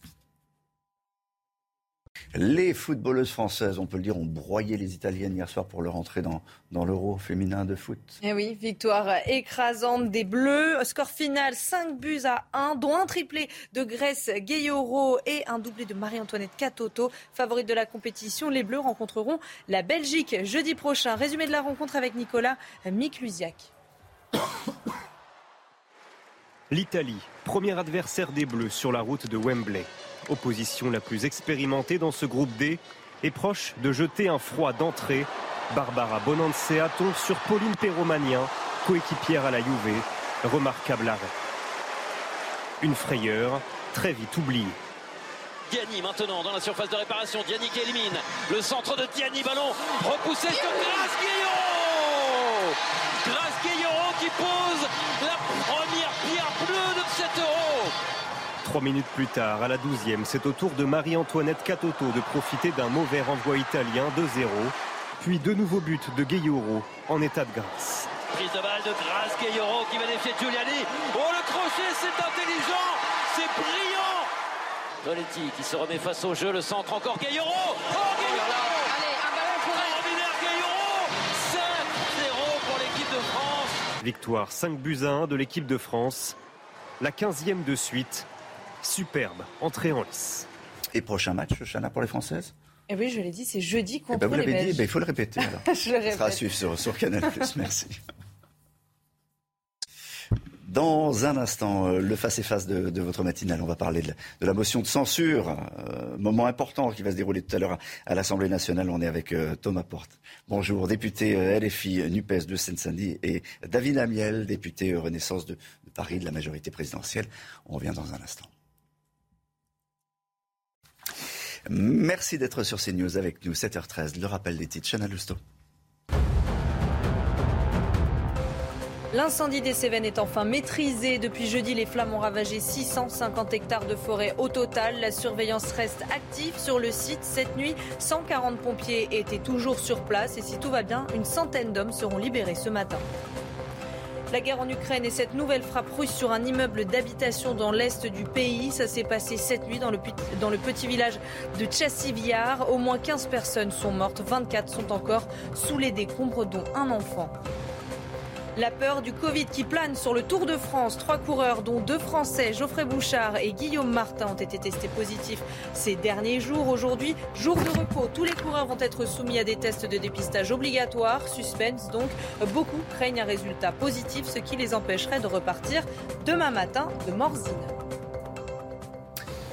Merci euh, Chana. Le face-à-face, dans un instant, il est question de la motion de censure. Je voulais juste que Marc Baudrier nous rappelle euh, quelle euh, occasion il y avait déjà eu dans, l'histoire une motion de, de- de censure et si elle avait servi à quelque chose? Alors euh, oui, il y en a eu quelques-unes. Il y a eu 109 motions de censure Ah, pas rien. au total hein, depuis euh, depuis le, le démarrage de la Ve République, sur un peu moins de ce- sur un peu moins de 65 ans. hein, ça fait un peu plus d'une par an, trois tous les deux ans.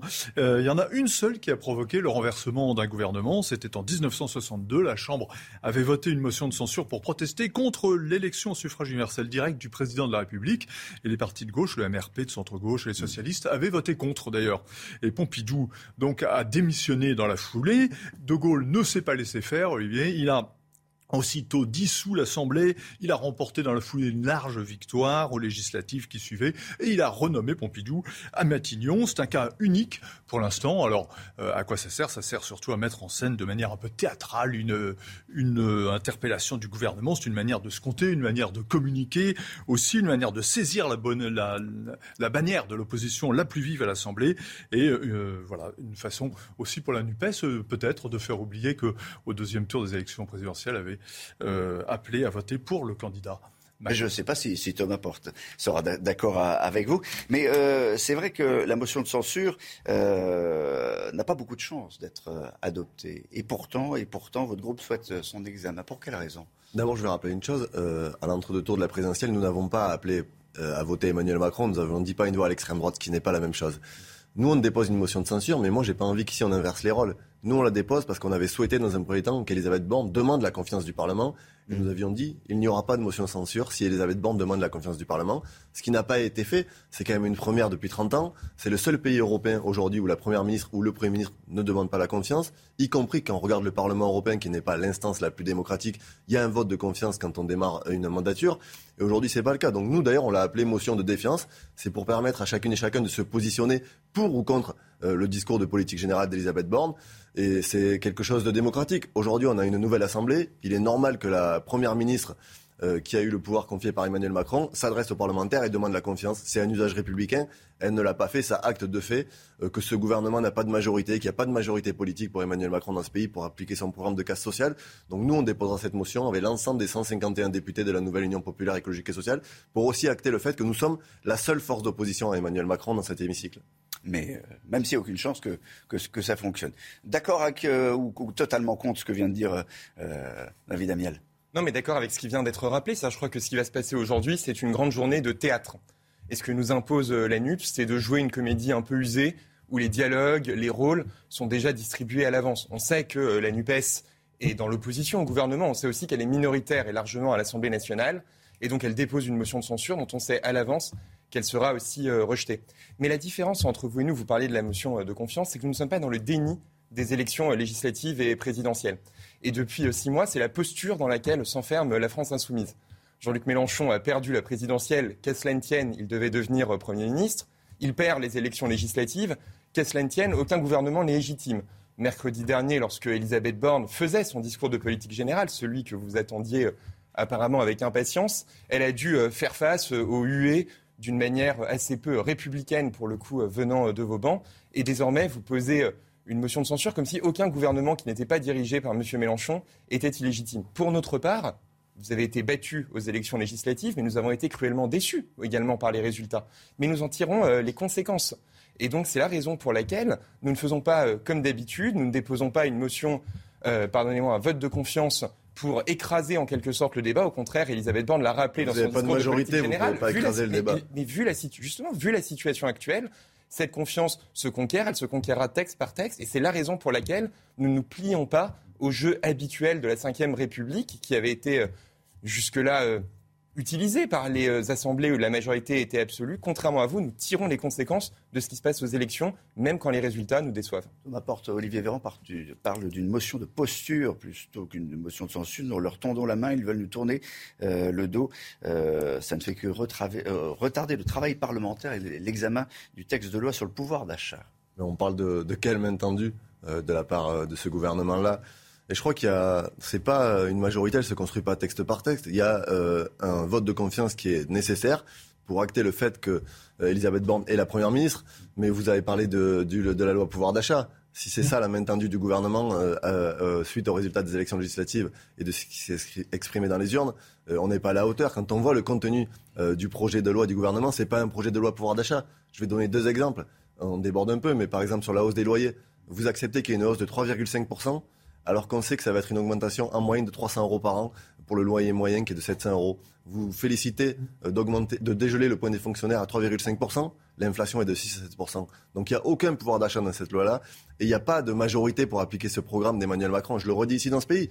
Vous avez été battu aux élections législatives aux élections législatives, la première force aux sorties des urnes, c'est la nouvelle Union populaire écologique et sociale. C'est ce qui a été traduit. Vous avez essayé avec Gérald Darmanin de démonter les résultats en séparant les socialistes, les écologistes et les communistes. Non, il y a une force qui est sortie majoritaire aux élections législatives. C'est notre force politique. Et aujourd'hui, quand on dépose une motion de censure, on est dans un rôle politique. C'est pas une opération de communication, c'est simplement de dire que nous avons euh, une opposition avec cette politique-là et nous permettons à chacune et chacun dans l'hémicycle de se positionner pour ou contre le discours d'Elisabeth Borne.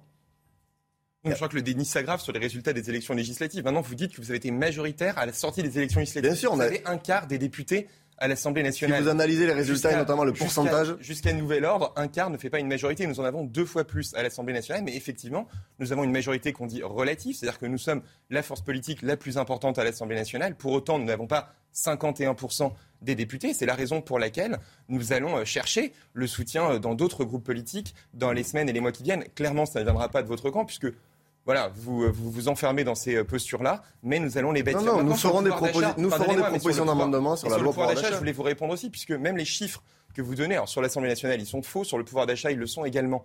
L'augmentation pour les fonctionnaires sera en moyenne de 5%. Euh, L'inflation est de 7 à 8%. 3,5% de points d'indice, 1,5% d'autres augmentations. En dessous de l'inflation. L'inflation sera à 5% cette année. C'est la raison pour laquelle ce chiffre a été donné pour les fonctionnaires. C'est un effort historique. Mais y a-t-il une micro-chance pour que, pour que vous vous mettiez d'accord sur un texte?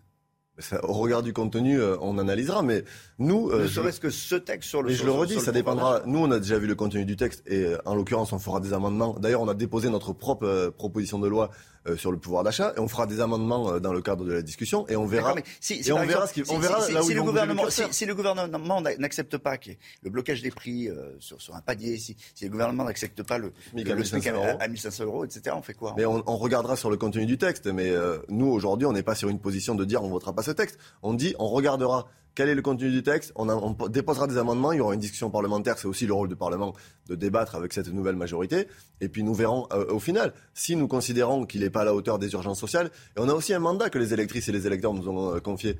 Moi, j'ai été élu député de Seine-Saint-Denis sur un programme qui est du SMIC à 1500 euros, sur le blocage des prix, sur la retraite à 60 ans. Donc, il y a aussi porté la parole de celles et ceux qui nous ont élus à l'Assemblée nationale. Donc, nous discuterons du texte et nous verrons le contenu au final. Nous n'avons pas de position dogmatique sur ce sujet-là, contrairement à ce qui peut être dit.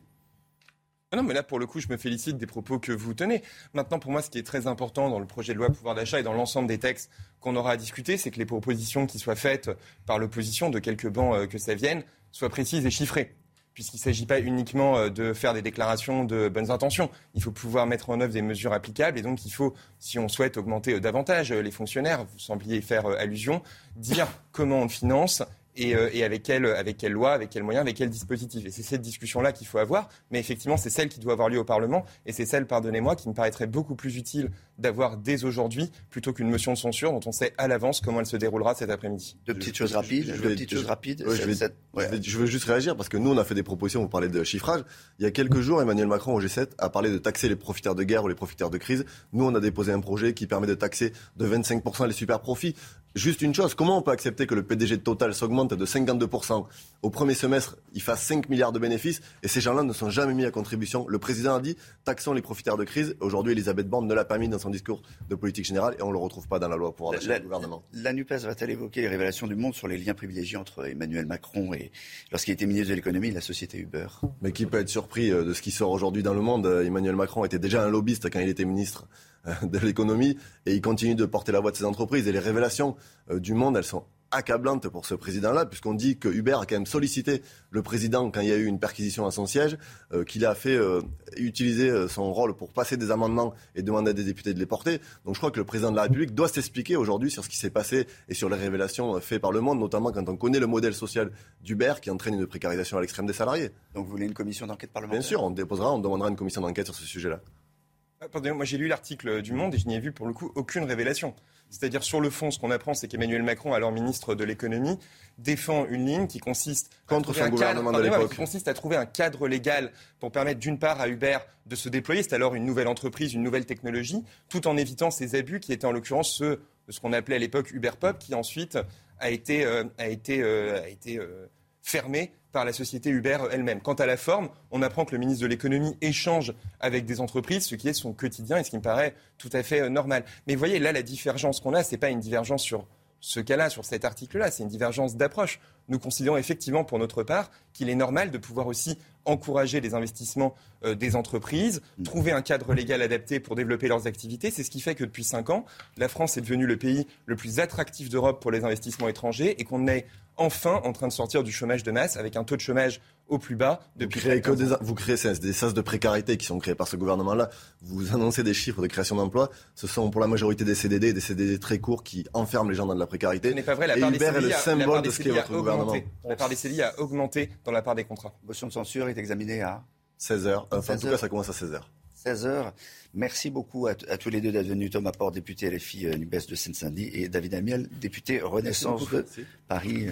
Merci d'avoir été avec nous. Le chiffre éco dans un instant. À tout de suite, maintenant. Alors, on, prend l'avion bah, sachez que c'est rapide. Hein. Sachez, sachez, déjà, mais déjà là, euh, les prix de l'avion plus 21% c'est énorme, 20% et encore entre le manque de personnel et, les grèves, bah, même en payant cher son billet, on n'est pas certain de pouvoir partir. Oui, euh, ce sont les derniers chiffres de l'INSEE. En un an, tout type de trajet confondu, la hausse est en moyenne de 20%. En clair, si vous aviez l'habitude de payer euh, votre billet 100 euros pour aller à Nice, eh aujourd'hui, ça vous fera 120 euh, de facture. Pourquoi telle hausse? D'abord, évidemment, en raison de l'augmentation du prix du kérosène.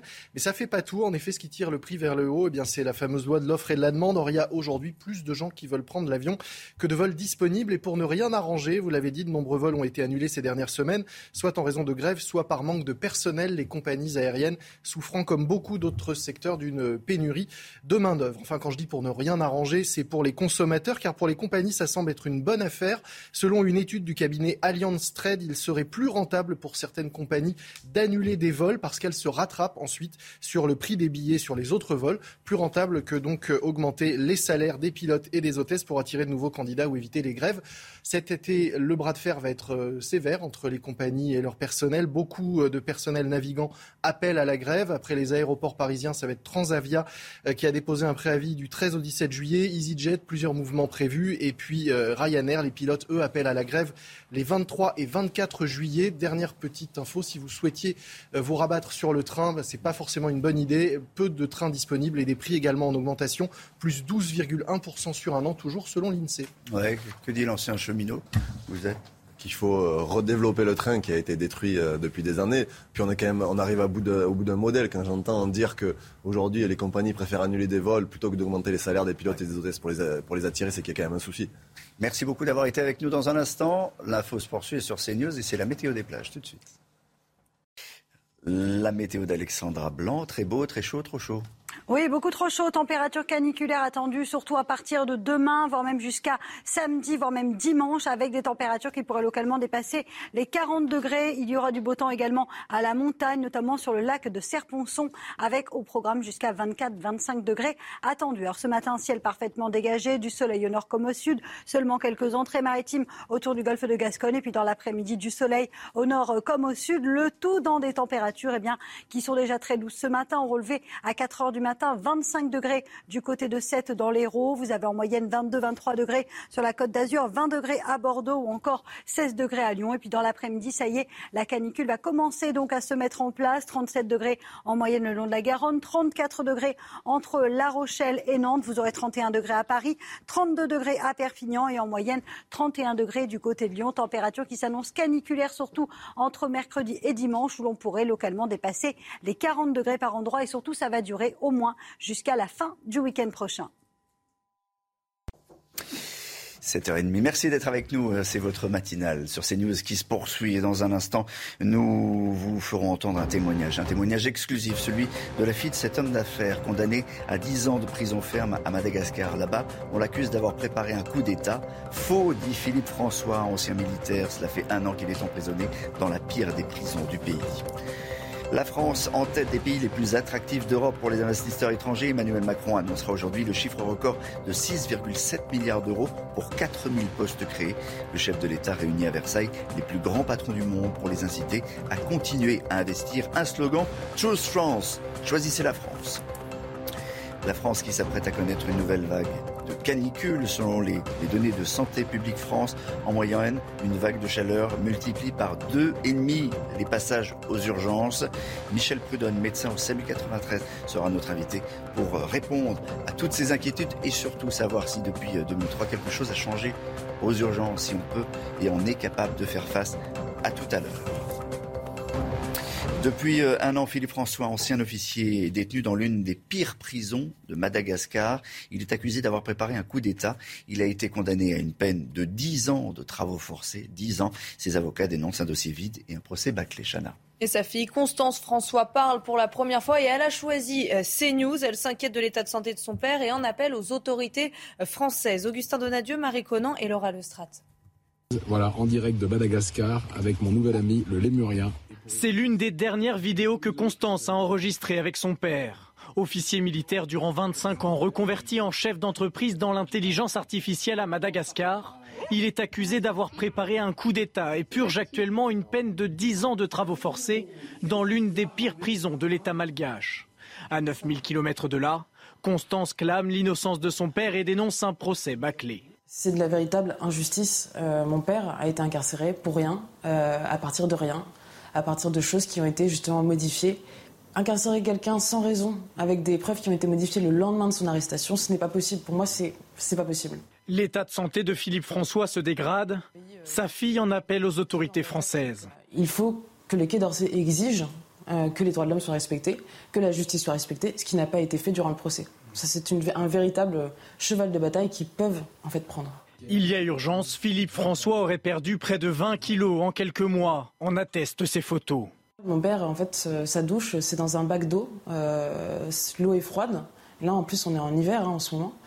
Euh, il n'a pas d'électricité en sa cellule, il a des lampes que des amis lui ont apportées. Aussi, il n'y a pas de service de nourriture. C'est-à-dire que si l'avocat a un souci et ne peut pas aller le voir et lui livrer la nourriture qu'on lui achète, euh, il ne peut pas manger pendant la semaine. Il n'a pas de téléphone. Euh, on peut communiquer avec lui que euh, une fois par semaine via des lettres que son avocat lui apporte euh, en prison. C'est grâce à ces lettres que Constance a pu partager à son père l'arrivée prochaine d'un heureux événement. De quoi s'évader le temps d'un instant de sa cellule de 6 mètres carrés. Constance Varnier, François, qui sera notre invité dans une heure sur CNews. La France est et reste le pays le plus attractif d'Europe pour la troisième année consécutive, un titre qu'elle doit à ses projets d'investissement étrangers, euh, le Guillot, et la France va battre un nouveau record. Ça sera annoncé aujourd'hui à Versailles, euh, où Emmanuel Macron a donné rendez-vous euh, aux plus grands chefs d'entreprise internationaux. Exactement, Olivier, c'est dans le cadre de l'opération Choose France, choisissez la France, une sorte de Tinder ou de, d'agence matrimoniale pour les industriels et euh, les territoires. L'idée, c'est de faire matcher euh, les demandes des industriels avec euh, les lieux d'implantation en France. On annonce 6,7 milliards d'investissements pour cette année. Ça s'ajoute à une vague de 4 milliards annoncés en début d'année. Ça concerne 14 entreprises et 2000 emplois pérennes qui vont être créés. Principal investissement attendu, celui de ST Micro qui va créer une usine de semi-conducteurs pour 4 milliards d'euros afin eh bien, de, de favoriser de renforcer notre euh, indépendance euh, au niveau des puces qui, viennent pour l'essentiel de Chine. L'Europe a d'ailleurs fait beaucoup hein, pour accueillir cette, cette usine. En tout, ce sont, deux, ce sont 50 milliards d'euros qui vont être investis pour favoriser l'implantation de l'usine de ce type en Europe d'ici 2030. Il y a d'autres projets dans la logistique, le tourisme, les logiciels. En revanche, aucun géant du numérique alors qu'ils étaient très présents lors de la première édition.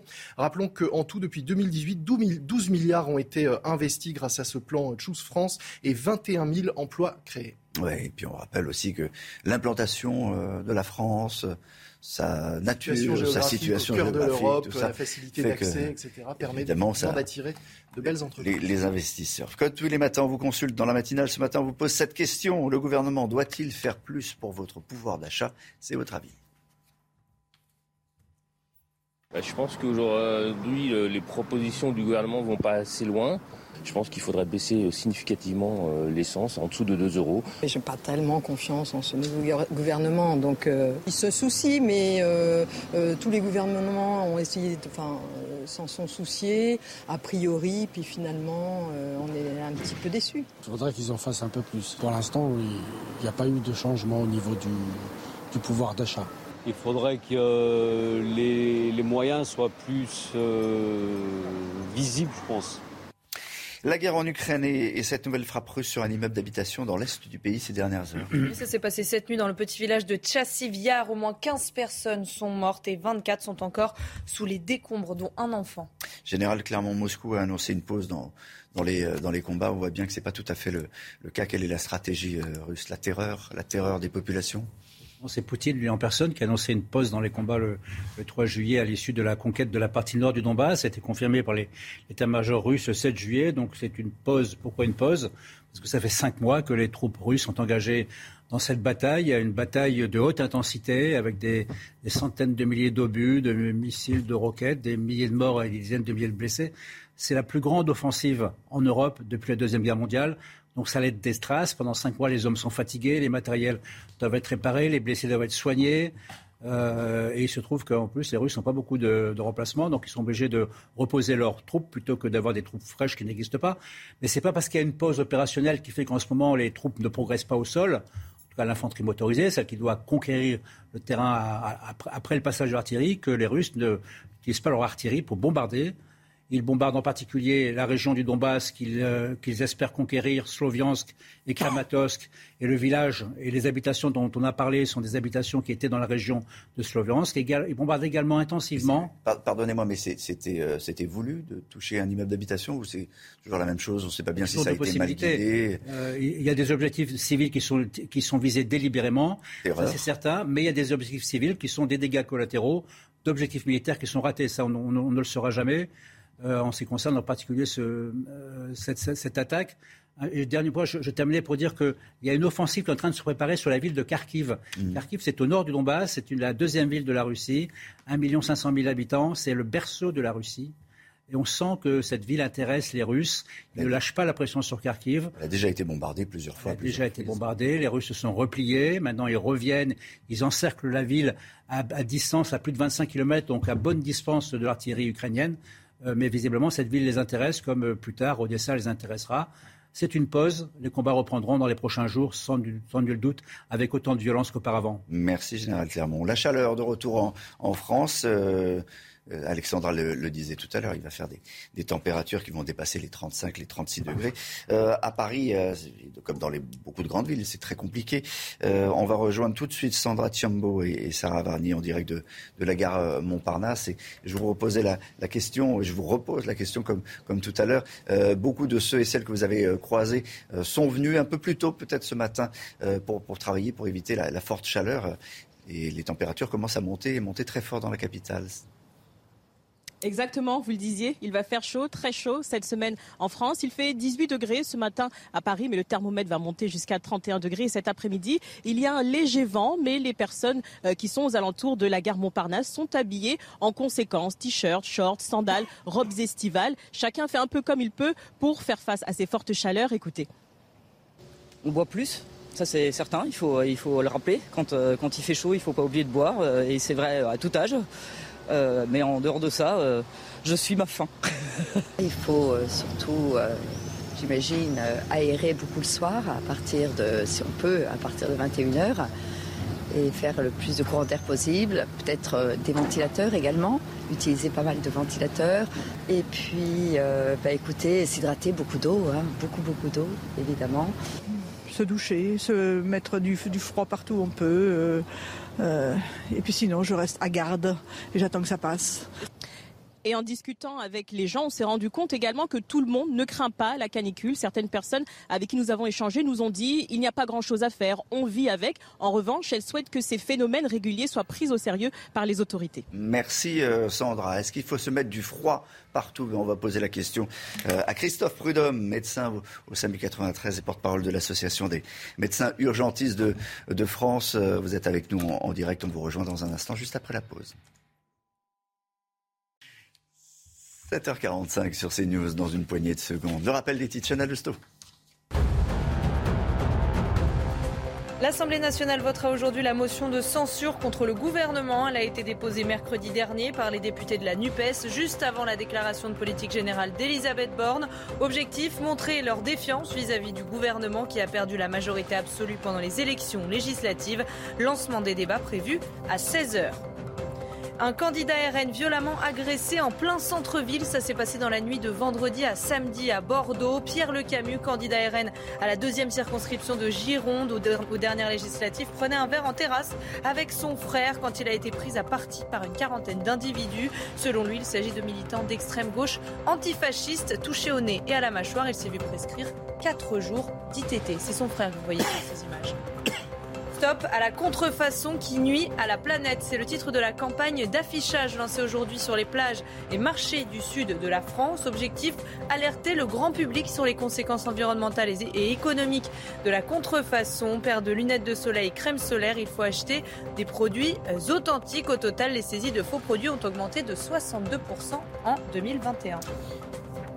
Voilà, et on le rappelle, euh, l'autre titre de l'actualité, c'est la chaleur, c'est la canicule qui arrive. Bonjour Christophe Prudhomme, vous êtes euh, médecin au SAMU 93, porte-parole de, de l'association euh, Médecins Urgentistes de, France. Et effectivement, la, France s'apprête à connaître une, nouvelle vague caniculaire. et je relisais les, les, données de Santé publique France. En moyenne, une vague de chaleur multiplie par deux et demi les passages aux urgences. Dans une France où, où 120 services d'urgence sont au bord de la rupture, Christophe Prudhomme, est-ce que les urgences sont prêtes à faire face? Alors les urgences aujourd'hui euh, ne sont pas prêtes du tout à faire face à, quelques euh, mouvements d'augmentation euh, du nombre de passages. il est clair que nous sommes en permanence sous tension, donc quelques patients supplémentaires qui arrivent aux urgences et nous frisons la catastrophe. Vous savez, le problème des urgences, ce ne sont pas le, euh, c'est pas le nombre de personnes euh, qui passent aux urgences qui nous pose problème, ce sont le, nombre de personnes qu'il faut hospitaliser pour lesquelles nous n'avons pas de lit. Or, souvent, quand les gens viennent aux urgences euh, pour un problème lié à la chaleur, il va falloir les garder en observation, les hospitaliser, en particulier les personnes euh, les plus fragiles. Et pour cela, on n'a pas de lit. Donc, surveiller une personne en pleine période de canicule sur un brancard au milieu des urgences, vous comprenez bien que ce n'est pas satisfaisant. C'est prendre des risques pour les patients. Et aujourd'hui, cette situation est quotidienne avant même la vague de chaleur, on a une, petite augmentation du nombre de passages déjà pour la Covid. Donc vous comprenez bien que euh, nous sommes assez inquiets de euh, ces périodes de forte chaleur euh, qui sont récurrentes. Il va falloir s'apprendre apprendre à vivre avec. Et apprendre à vivre avec, c'est nous donner les moyens de pouvoir fonctionner correctement parce que chaque été, nous aurons des, des périodes de forte chaleur avec une augmentation du nombre de passages aux urgences. les, risques aux urgences, en tout cas, les symptômes qu'on retrouve, les urgences liées à la canicule en quelque sorte, c'est quoi exactement, à part la déshydratation? Euh, vous savez, le, problème, un des problèmes euh, qu'on a un peu passé sous silence euh, depuis la canicule de 2003, c'est que chaleur et médicaments font très mauvais ménage. Or, nous avons énormément aujourd'hui de personnes qui ont des traitements chroniques, en particulier des traitements contre l'hypertension, il faut savoir que euh, ces traitements euh, eh bien, euh, peuvent provoquer des chutes de tension, des malaises. Un malaise avec une chute, eh bien, chez une personne âgée, ça peut être une fracture du col du fémur. voilà, donc il est nécessaire aujourd'hui qu'il y ait une prévention qui soit faite auprès de ces personnes qui ont ces traitements chroniques pour que des conseils soient donnés par les médecins traitants pour surveiller sa tension et éventuellement diminuer les doses. Sauf qu'aujourd'hui, il y a de moins en moins de médecins traitants qui sont peu disponibles, en particulier pour les personnes âgées alors, je ne jette pas la pierre, mes collègues, ils font le maximum. Mais vous comprenez bien que quand vous avez des personnes qui ont des, euh, des traitements chroniques et qui n'ont plus de médecin traitant, ce qui est le cas de 600 000 personnes atteintes d'infections de longue durée aujourd'hui en France, eh bien, nous sommes dans une situation qui n'est pas satisfaisante en termes d'accompagnement, euh, de prévention, de conseil de ces patients qui sont euh, des patients à risque en période de forte chaleur.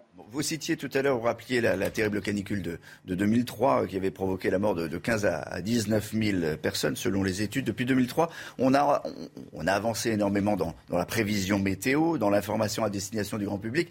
Mais aux urgences, on a avancé ou pas? On a changé quelque chose? Non, vous savez, aux, urgences, que ce soit la canicule, euh, la Covid, la grippe chaque hiver, euh, euh, nous sommes sous tension parce que le système de santé n'a pas évolué comme on le souhaitait. nous sommes en train de détruire l'hôpital public. Enfin, le gouvernement actuel, après les gouvernements précédents, nous a mis sous pression de plan d'économie en plan d'économie, de plan de réduction de lits en plan de réduction de lits. Nous ne sommes plus en capacité aujourd'hui d'assurer en pleinement la sécurité de la population. C'est-à-dire que l'État, l'État n'assure plus euh, le service public hospitalier.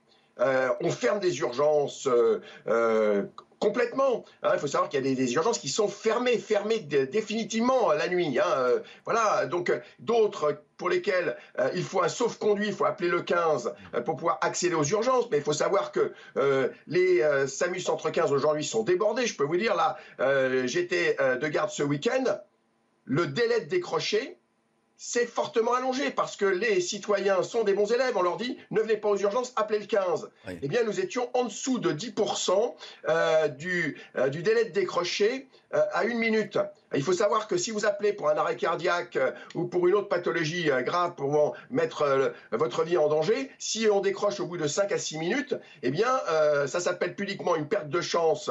mais une perte de chance, ce sont des morts potentiellement évitables. Voilà, donc tout le système est en train de s'effondrer et on a un ministre bon, qui fait des visites en disant mais non, on va s'arranger, on va se... Non, on va, on va pas... Et en plus, un ministre qui, qui aujourd'hui a des propos qui sont tout à fait à l'inverse des propos qu'il tenait il y a encore quelques mois quand il était euh, président de l'association SAMU Urgence de France. Donc quelle, crédibilité peut-on donner à ce ministre? Il est là uniquement pour euh, euh, essayer de, que, la, crise ne soit pas trop voyante, mais la crise est là et je peux vous dire que nous, nous, attendons à des jours très difficiles dans beaucoup de services d'urgence et en particulier dans les zones de forte affluence touristique où les moyens ne sont pas au rendez-vous. Il faut savoir que, vous voyez, à Agde, les urgences sont fermées la nuit. Agde, c'est 25 000 habitants l'hiver, c'est 300 000 l'été.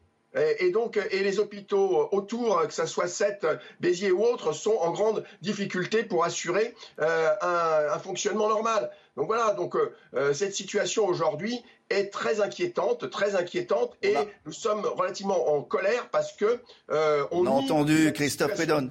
On a entendu votre, votre message et, l'appel que vous, que, vous lancez et la critique également que vous faites au nouveau ministre de la Santé, qui est, je le rappelle également, un ancien urgentiste. Merci d'avoir été en direct avec nous ce matin. Merci Christophe Prudhomme, porte-parole de l'association médecins urgentistes de France. on va continuer à parler d'économie, parce qu'il s'agit aussi d'économie. Euh, Emmanuel Macron est accusé d'avoir aidé Uber à s'implanter en France. Alors il nous faut des, explications, euh, Lomique Guillaume. Oui, euh, si on en croit euh, les révélations des euh, Uber Files, des documents internes à Uber mis à jour par un collectif international de journalistes, dont ici le journal Le Monde, celui qui était alors ministre de l'économie aurait manœuvré en coulisses pour aider l'entreprise américaine à s'implanter en France. Ce qu'on lui reproche concrètement, des échanges de SMS nombreux avec les responsables d'Uber, une intervention auprès d'un préfet qui avait pris un arrêté hostile à l'entreprise et surtout un intense lobbying pour faciliter l'arrivée d'Uber et de son modèle social alors très critiqué par le gouvernement de, de François Avec notamment la fourniture par les avocats d'Uber de propositions d'amendements déjà entièrement rédigées. On peut trouver que finalement, c'est peu. Euh, après tout, tout le monde se félicite aujourd'hui de l'annonce de près de 7 milliards d'investissements étrangers en France, euh, et c'est le rôle du ministre de l'économie que de favoriser ces investissements. Mais pour les oppositions, c'est le signe que l'actuel chef de l'État était alors prêt à brader notre modèle à des grandes entreprises on pourrait euh, en fait surtout lui reprocher son manque de vision économique, car après une arrivée en fanfare, Uber n'a pas réellement fait ses preuves sur 2021. L'entreprise a certes réalisé 17,5 milliards de dollars de chiffre d'affaires, mais elle est toujours en perte, 496 millions, même si les choses s'améliorent, puisqu'elle perdait 6,8 milliards. C'est presque le montant, c'est plus que le montant des investissements étrangers en France en 2020. Euh, donc c'est vraiment pas un, un modèle à suivre. Elle a aussi dû revoir ce fameux modèle. Désormais, les livraisons de nourriture représentent plus que le transport de personnes. Et puis elle est confrontée à une pénurie de, personnel. Euh, et notamment, ça risque de s'accentuer puisque une entreprise concurrente, Deliveroo, a, elle, été condamnée récemment à requalifier en contrat de travail euh, le contrat de prestation de service d'un livreur. Bref, en 2015, Emmanuel Macron disait qu'il voulait donner envie aux jeunes de devenir milliardaires. Ce n'est pas en devenant chauffeur de VTC que ça risque de se produire. Ah, il y a beaucoup de critiques euh, ce matin dans, l'opposition sur cette affaire contre Emmanuel Macron, qui aurait donc favorisé l'arrivée de Uber en France. Merci. Merci euh, beaucoup. Euh, Gérald Darmanin, de son côté, propose de durcir la loi pour permettre l'expulsion des délinquants étrangers. On en parle dans un instant avec Marc Baudrier.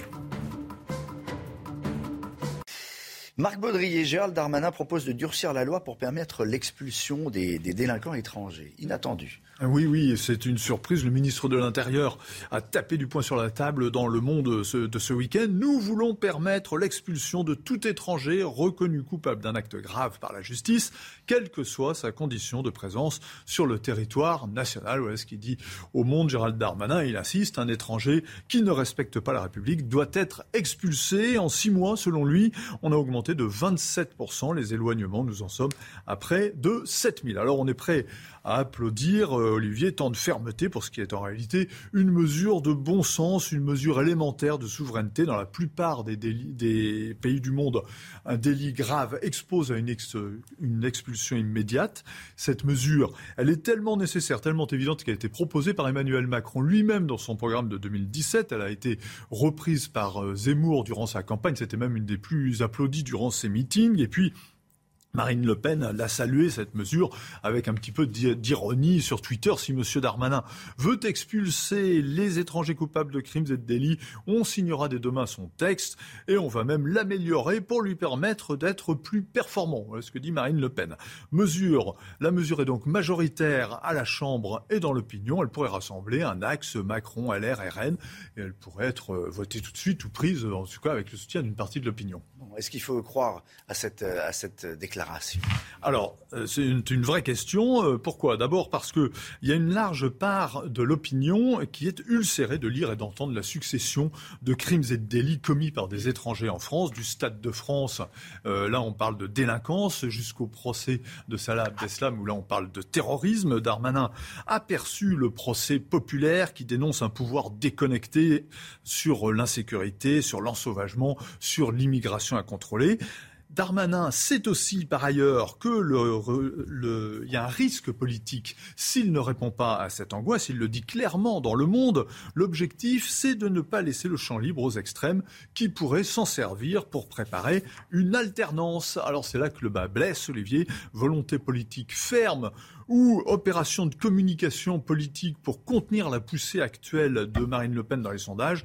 Un gouvernement se juge sur ses actes. Ce gouvernement a un bilan. Lorsque nos juges ont prononcé pour des étrangers une obligation de quitter le territoire français, les fameuses OCUP-TF, après un parcours judiciaire souvent homérique, eh bien, le taux d'exécution de ces décisions est ridicule. Il n'a jamais dépassé les 15% depuis 2017, selon les chiffres du ministre de l'Intérieur lui-même. Il a atteint un record à la baisse, à moins de 8% sur les six premiers mois de 2020. Merci euh, Marc Baudrier. La météo, dans un instant. Alexandra Blanc. Ravi de vous retrouver avec une semaine caniculaire qui s'annonce. Et oui, les températures vont s'envoler. Préparez-vous à avoir chaud, voire même très chaud, en cause d'une dépression qui s'est creusée au large du Portugal et qui donc donne cet effet de pompe à chaleur. C'est pourquoi les températures vont commencer à s'envoler dès cet après-midi. Alors au programme, un ciel parfaitement dégagé. On aura seulement quelques petits nuages au pied des Pyrénées, mais qui ne devraient pas altérer la sensation de beau temps. Toujours un petit peu de vent en basse vallée du Rhône. Et puis côté température, les températures commencent à grimper. On va gagner quelques degrés par par rapport à hier. Il va faire très chaud dans le sud-ouest avec 37 degrés entre Bordeaux et Toulouse. Vous aurez 31 degrés à Lyon et localement 34 degrés, vous le voyez, entre Nantes et La Rochelle. Température largement au-dessus des normales de saison. Il fera chaud également en Bretagne avec en moyenne 32-33 degrés entre Rennes et la pointe bretonne. La suite du programme, eh bien, les températures vont encore grimper demain puisque la chaleur va gagner les régions centrales et va s'intensifier dans le sud-ouest avec donc toujours du grand beau temps au nord comme au sud de cette canicule qui devrait perdurer au moins une dizaine de jours. Merci de nous rejoindre sur CNews. Dès le début du journal, on vous montrera à quel point il est, euh, il est facile de se procurer des mortiers d'artifice sur Internet.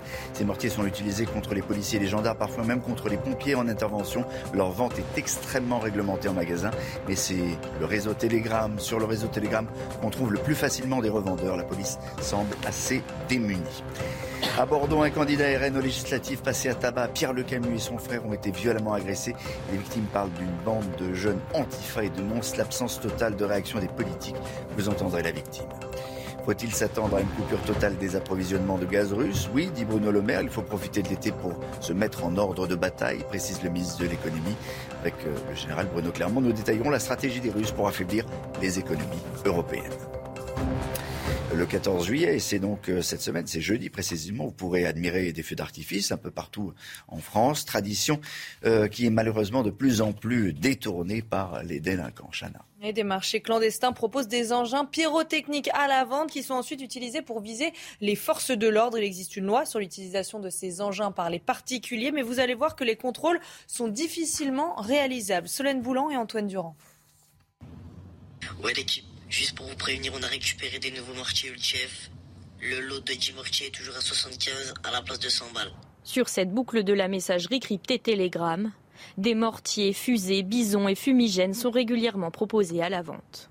Des commandes effectuées en privé par certains utilisateurs avant une livraison discrète à domicile ou en point relais. Attention, j'ai pas mal de commandes donc ça part très très vite.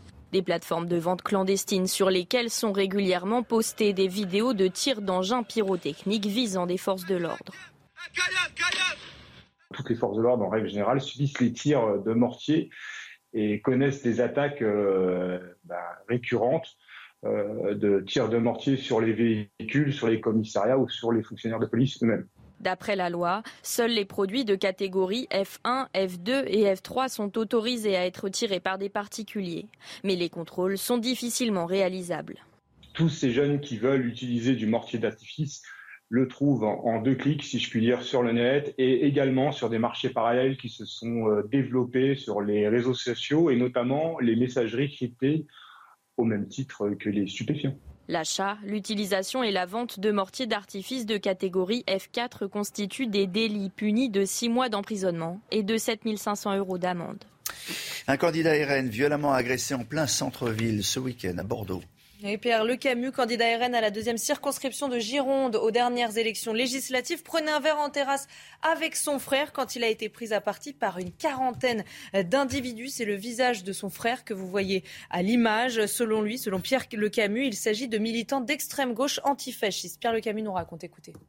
Deux personnes en fait se sont approchées de nous, ont été extrêmement menaçantes et nous ont dit euh, on sait qui vous êtes, on vous connaît. Euh, c'est surtout évidemment moi, mon frère et un, et un, autre de mes amis qui avons été, euh, qui avons été euh, pris à partie. mon frère, en tout cas, en tout lui a, a beaucoup pris de, a pris beaucoup de coups et a été assez, assez blessé. Moi, j'ai eu quelques coups aussi, notamment au niveau du visage et derrière le crâne avec un verre qui m'a, j'ai plein de coupures de, derrière le crâne à cause de ce verre qui m'a été éclaté sur la tête.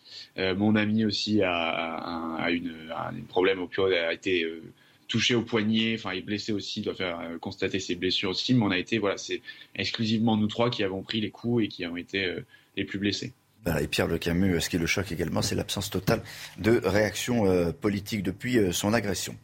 C'est le grand jour. C'est aujourd'hui que l'Assemblée nationale examine et vote la motion de censure contre le gouvernement. Elle a été déposée mercredi dernier par les députés de la NUPES. L'objectif, montrer leur défiance vis-à-vis du gouvernement qui a perdu la majorité absolue pendant les élections législatives. Le début des débats est prévu à 16h. Exactement, 16h. Et euh, il y aura la, réponse évidemment du, gouvernement. L'Europe se prépare à, un hiver sans gaz russe. Le gouvernement appelle les Français à la vigilance. Euh, voici ce que dit la ministre de la Transition écologique, Agnès Pannier-Runacher, dans, dans, le Figaro. Il faut se mettre dans le scénario du pire, car il existe à tout moment. La Russie peut interrompre totalement ses livraisons de gaz. Est-ce qu'elle n'a pas déjà un peu commencé, Général Clermont? De toute façon, la, la, stratégie des, Russes, c'est... Euh, de s'en prendre aux économies européennes. Absolument, nous sommes rentrés en économie de guerre, c'est ce qu'a dit le président Macron quand il visitait Eurosatory. Euh, euh, nous ne sommes pas en guerre euh, physique contre la Russie, mais nous sommes en guerre économique contre la Russie. Donc la Russie nous renvoie à la guerre économique par une réponse qui est la mise en place du chaos. Le volet de la stratégie de Vladimir Poutine, elle a trois volets la force armée pour conquérir le Donbass et détruire. Le, blé, l'embargo sur le blé, les céréales, les Anglais pour créer, euh, pour faire du chantage et, créer et rallier à sa cause euh, des pays qui, en, échange, euh, recevront le blé qu'ils attendent. Et enfin, la stratégie du chaos, c'est de priver de gaz. Or, le gaz, on le sait, est indispensable pour nos économies, un peu moins pour la France que pour d'autres.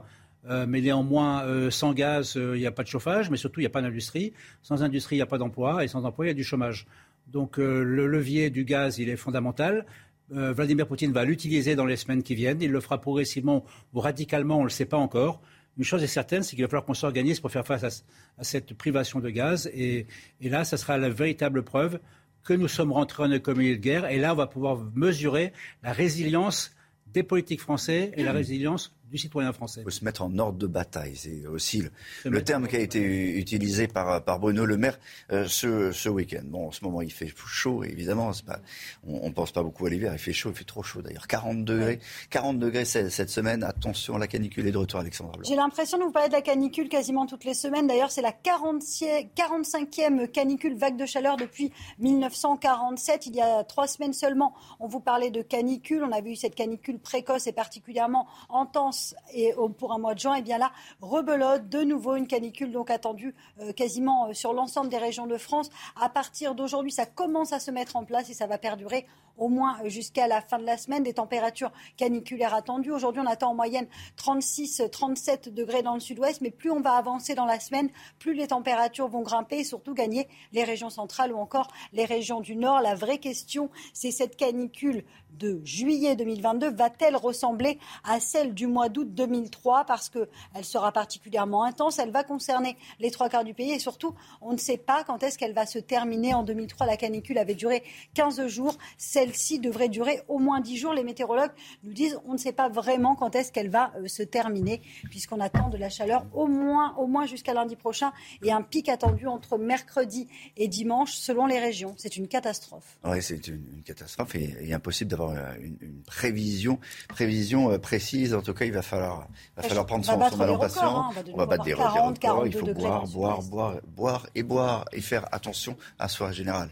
Buvez. De l'eau, hein évidemment, ah évidemment. C'est bien quand même. Hein. Quoi? Qu'est-ce que l'eau Oui, que de l'eau, que de l'eau. Ouais, j'avais mal entendu. Merci. Dans un instant, c'est l'invité politique de, votre matinale, euh, Aurore Berger. Sur CNews, Aurore Berger, l'invité de Yohann Usaï, dans un instant, juste après le rappel des titres. L'incendie des Cévennes est enfin maîtrisé. Depuis jeudi, les flammes ont ravagé 650 hectares de forêt au total. La surveillance reste active sur le site. Cette nuit, 140 pompiers étaient sur place. Si tout va bien, une centaine d'hommes seront libérés ce matin. La guerre en Ukraine et cette nouvelle frappe russe sur un immeuble d'habitation dans l'est du pays. Ça s'est passé cette nuit dans le petit village de Tchassiv Yiyar. Au moins 15 personnes sont mortes, 24 sont encore sous les décombres, dont un enfant. L'incroyable entrée des joueuses de l'équipe de France dans l'Euro de football. Victoire écrasante des Bleus face à l'Italie. Les filles de Corinne Diacre se sont imposées 5 buts à 1 grâce à un triplé de Grace Géroyo et un doublé de Marie-Antoinette Catoto. Prochain rendez-vous jeudi, les Bleus affronteront les Belges. Aurore Berger, présidente du groupe Renaissance à l'Assemblée nationale et l'invité de la matinale interview de Johan Usaï. Bonjour et bienvenue, Aurore Berger. Le projet de loi du gouvernement concernant le pouvoir d'achat arrive aujourd'hui en commission à l'Assemblée nationale. Il sera débattu dans une semaine, lundi prochain, dans l'hémicycle. Le gouvernement qui a prévu une enveloppe de 20 milliards d'euros pour aider les Français qui souffrent le plus de l'inflation. 20 milliards, c'est le minimum ou ça pourra aller au-delà? 20 milliards, c'est ce qui s'ajoute à l'effort considérable de l'État, évidemment, pour protéger les Français. Et vous l'avez dit, les protéger face à l'inflation. On a aujourd'hui une inflation qui est plus contenue euh, que dans les autres pays européens, environ 6%. Si dans quelques mois, ce qu'on espère, l'inflation venait à décroître, à atteindre des niveaux qu'on connaissait habituellement, eh bien, c'est aussi important de dire que des mesures doivent pouvoir être des mesures euh, transitoires, notamment sur la question euh, des prix de l'énergie. Donc 20 milliards d'euros à nouveau déployés en soutien aux Français. Mais est-ce que ça peut être plus? Est-ce qu'il peut y avoir d'autres mesures complémentaires? Alors, est-ce qu'il peut y avoir des mesures complémentaires? Oui. D'ailleurs, mon groupe en propose euh, un certain nombre. Je pense à la question des heures supplémentaires euh, défiscalisées. L'objectif, c'est quoi? C'est que le travail paye mieux dans notre pays. Aujourd'hui, il y avait un plafonnement du nombre d'heures que vous pouviez faire euh, pour pouvoir bénéficier de la défiscalisation. Donc, on veut aller au-delà de ce plafond. C'est l'un des amendements qu'on propose et qui sera examiné dès Le plafond qui est fixé à 200 heures par an actuellement, ça signifie qu'il n'y aura plus de limite. C'est ce que vous souhaitez Alors, on veut le déplafonner jusqu'à 7500, mais l'objectif, clairement. 7500 euros par an. Oui. L'objectif, c'est quoi? C'est d'aider celles et ceux qui travaillent et de faire en sorte d'inciter évidemment à l'activité et d'inciter à une meilleure rémunération de celles et ceux qui travaillent. Donc oui, on peut avoir des propositions. Par contre, je le dis, on a une contrainte budgétaire. Et nous, on a posé un principe simple, c'est ni dette, ni impôt supplémentaire. Donc typiquement, quand certains proposent le blocage du prix de l'essence qui coûterait environ 35 milliards d'euros, eh la réponse est non parce que ça se traduirait par quoi? Demain, par de la dette supplémentaire ou par de l'impôt supplémentaire. C'est ce que proposent notamment les républicains qui voudraient plafonner le prix de l'essence à 1,50€. Mais la, mesure concernant les heures supplémentaires, est-ce que vous l'avez chiffré? Combien est-ce que ça va coûter? Euh, elle a été chiffrée, euh, mais elle est dans, un, dans des niveaux qui ne sont absolument pas ceux des 35 milliards. C'est bien moins d'un milliard d'euros, euh, ce qui est déjà un montant extrêmement important d'engagement de l'État. Et surtout, il y avait plusieurs manières de faire cette mesure-là. Et là, l'idée, c'était vraiment que ce soit une incitation pour les salariés, pour faire en sorte qu'à la fin, eh bien, ils touchent plus. Je crois que ça devrait être ça notre objectif à tous, encore une fois. Protéger de manière conjoncturelle vis-à-vis -vis de l'inflation, protéger les plus fragiles, avoir en effet des mesures qui sont plus ciblées, parce qu'on n'est pas tous égaux face au poids de l'inflation. Et je crois que c'est ça quand même le point de départ, et mieux rémunérer le travail parce que tous les salariés Aurore Berger ne font pas d'heures supplémentaires, donc ils ne seront pas concernés par cette mesure. Et c'est vrai que ce qu'il manque probablement dans les mesures présentées par le gouvernement, ce sont des mesures pour augmenter les salaires dans le privé. Est-ce que vous ne prenez pas le risque finalement quelque part de, de banaliser l'assistanat au détriment du travail? C'est pas une loi qui va faire en sorte qu'on puisse mieux rémunérer dans les entreprises privées. C'est pourtant ça l'enjeu du pouvoir d'achat. Mais l'enjeu, l'enjeu du pouvoir d'achat, il est quoi? C'est lequel? C'est à la fois protéger les plus vulnérables, les plus fragiles, c'est les minima sociaux, c'est l'allocation adulte handicapé, c'est revaloriser aussi nos retraites euh, pour les personnes euh, qui sont âgées. Je crois que ça aussi, euh, c'est une mesure de justice sociale et une mesure qui est nécessaire face, encore une fois, au poids de l'inflation. C'est en effet qu'il y ait des négociations salariales qui puissent exister avec les entreprises, mais ça n'est pas à l'État de dire euh, quelles entreprises, à quel niveau, dans quelles conditions nos entreprises, elles font elles aussi face à l'inflation. Dire par exemple. Non, mais vous pourriez baisser les charges, par exemple, pour augmenter le salaire net. Les charges ont été baissées dans le précédent mandat. Non seulement les charges ont été baissées, mais les impôts de production des entreprises. Vous pourriez l'amplifier. Ça n'est pas le choix qu'a fait le gouvernement. Mais parce que le choix qui est fait par le gouvernement, c'est d'avoir des mesures directes au bénéfice des Français et au bénéfice des salariés. Et encore une fois, euh, je crois qu'il faut être euh, très efficace dans les mesures, dans le ciblage de ces mesures et ne pas mentir aux Français sur les conséquences qu'elles auraient promettre uniquement des dépenses supplémentaires euh, et avoir un chéquier qu'on utiliserait comme ça matin, midi et soir, ça n'est pas réaliste parce que ça se traduira demain, encore une fois, par de la dette ou de l'impôt supplémentaire. on ne peut pas nous accuser de dire d'un côté, ils ont, je cite, cramé la caisse, et de l'autre, ne proposer que de la dépense supplémentaire sans recette supplémentaire. Justement, Aurore Berger, au moment où le gouvernement va mettre à nouveau la, la main à la poche, Gabriel Attal, le ministre des Comptes publics, prévient, fini le quoi qu'il en coûte, place désormais au combien ça coûte. C'est une manière de dire aux Français que quelle que soit la situation au mois de septembre, l'État ne pourra pas tout faire et qu'il faudra peut-être à nouveau se serrer la ceinture? Ça veut dire tout simplement qu'encore une fois, on est là pour répondre et corriger euh, des inégalités, corriger une situation face au poids de l'inflation. Mais que c'est temporaire, c'est ça le message de Gabriel Attal. C'est ça qui est important à dire encore une fois aux Français, c'est les conséquences des mesures que l'on prend. Et les conséquences des mesures que l'on prend, ça peut pas être de l'irresponsabilité. C'est ce que je disais. C'est pas le n'importe quoi qu'il en coûte. C'est le quoi qu'il en coûte pour accompagner les Français dans le maintien de l'emploi, accompagner une meilleure rémunération du travail, accompagner les Français les plus fragiles face à une inflation qui est galopante, même si elle est plus contenue, encore une fois, que dans des pays qui sont comparables aux nôtres. Ce pas des dépenses à tout va, inconsidérées, partout, dans tous les secteurs, au risque, encore une fois, que notre pays ne soit plus en capacité demain de les financer. Et moi, c'est ce que je dis très clairement et c'est ce que nous disons aux Français. Encore une fois, on ne peut pas prendre le risque que notre pays s'habitue à une dépense publique inconsidérée si jamais l'inflation baisse c'est normal évidemment que les mesures que l'on prend puissent être transitoires et ce sera ça notre objectif. Là, il faut y aller fort pour accompagner celles et ceux qui en ont le plus besoin. Est-ce que vous dites quelque part que les Français peut-être attendent trop du gouvernement en ce moment? Sais pas s'ils attendent trop, mais je pense qu'il ne faut pas en tout cas qu'on s'habitue en permanence à de la dépense publique supplémentaire parce que les Français sont les premiers aussi à nous demander quoi?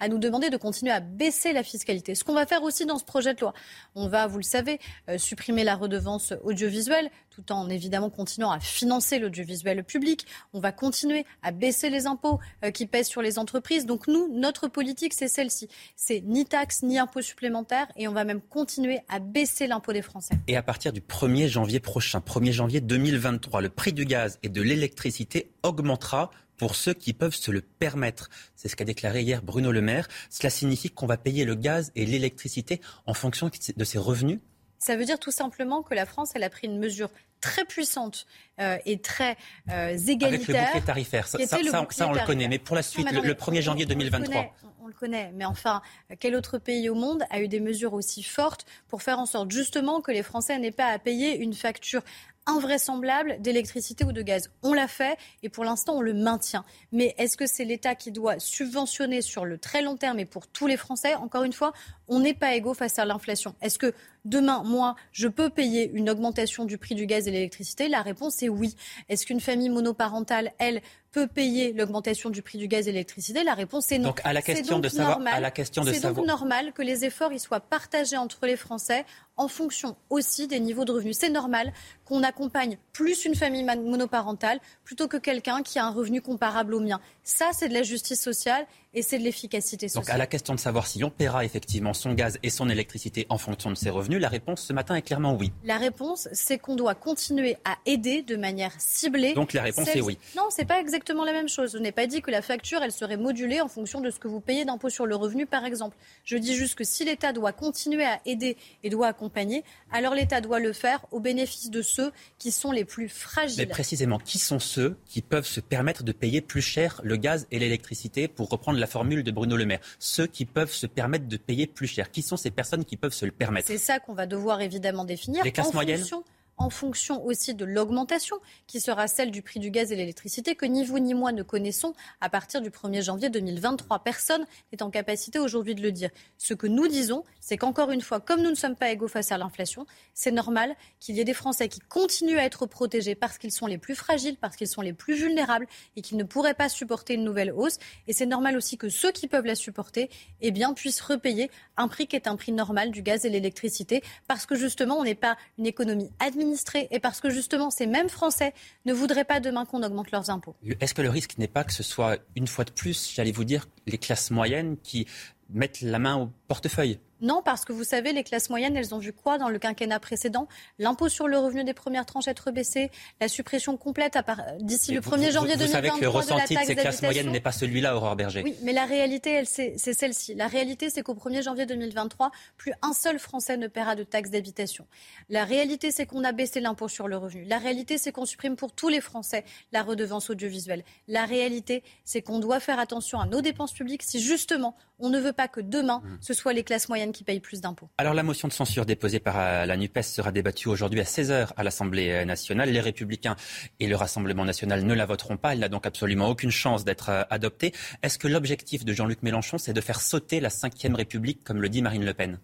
L'objectif de Jean-Luc Mélenchon, c'est déjà de faire perdre du temps à l'Assemblée nationale, puisque justement, au lieu de parler des enjeux de pouvoir d'achat qu'on évoquait depuis le début de cette émission, on va pendant quatre heures discuter d'une motion qui est voulue par Jean-Luc Mélenchon, qui n'est même plus député aujourd'hui de la République, puisqu'il n'a pas souhaité se représenter. Donc c'est ça que je constate. Il essaye de tordre en permanence nos institutions.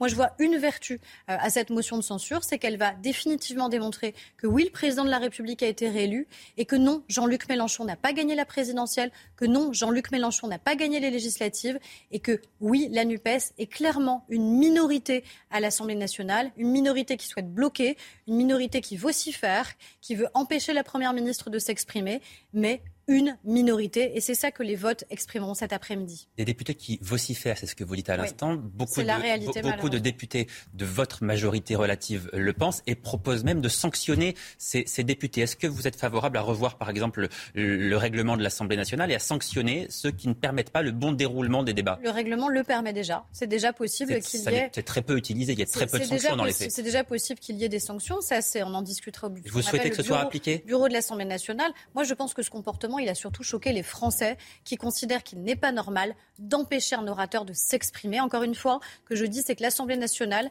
c'est un lieu du débat démocratique et politique. Ça n'est ni une ZAD, ni un campus de fac. Est-ce que les députés du Rassemblement national et de la France insoumise sont vos ennemis ou vos adversaires? Ce sont des ennemis sur un certain nombre de valeurs. Quand des députés Rassemblement national ont été élus en disant que l'IVG était encore un, je cite, un génocide de masse, ou quand des députés de la France insoumise ont été élus en faisant venir Jérémy Corbyn, qui est antisémite, pour les soutenir dans leur campagne, oui, ces valeurs-là sont, mortelles. Ce sont vos ennemis politiques. Ce sont vos ennemis politiques ou ce sont des ennemis de la République?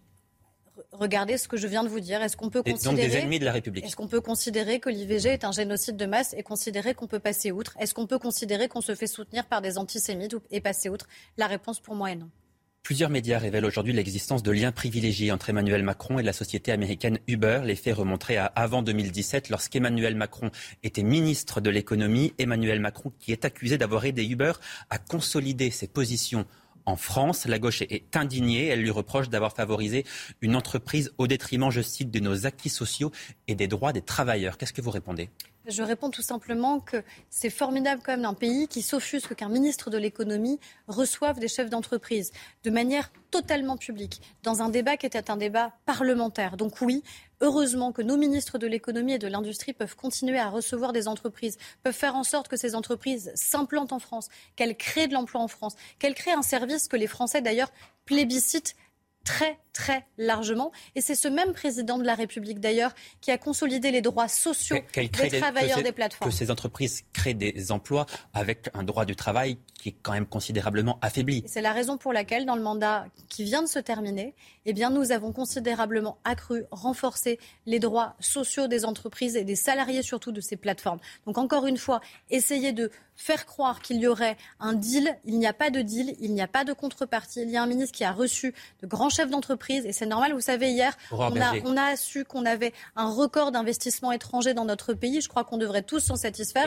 d'avoir un président de la République et un est en capacité. commercial abyssal également. Et donc vous pensez qu'on va réduire le déficit commercial de la France en disant aux entreprises mondiales, en, disant aux nouveaux géants euh, qui peuvent exister qu'ils ne sont pas les bienvenus en France et que même le ministre de l'économie n'a pas le droit de les recevoir. Heureusement qu'il faisait son travail. Une, dernière question. Est-ce que cette proximité finalement, avant 2017 en tout cas, entre Emmanuel Macron et Uber, n'illustre pas quel était son logiciel politique à l'époque? Il était le président de la Startup Nation qui voulait moins de régulation. Bah, il est le président surtout qui a permis euh, l'accueil d'un certain nombre d'entreprises et en effet favoriser l'émergence dans notre pays d'entreprises, favoriser leur implantation, favoriser notre réindustrialisation, faciliter la création d'emplois. Je crois que c'est clairement le rôle d'un ministre de l'économie et d'un chef de l'État. Merci beaucoup, Aurore Berger, d'avoir répondu en direct ce matin sur CNews à, à, mes questions. Tout de suite, la suite de votre matinale avec vous, Olivier Benkemoun.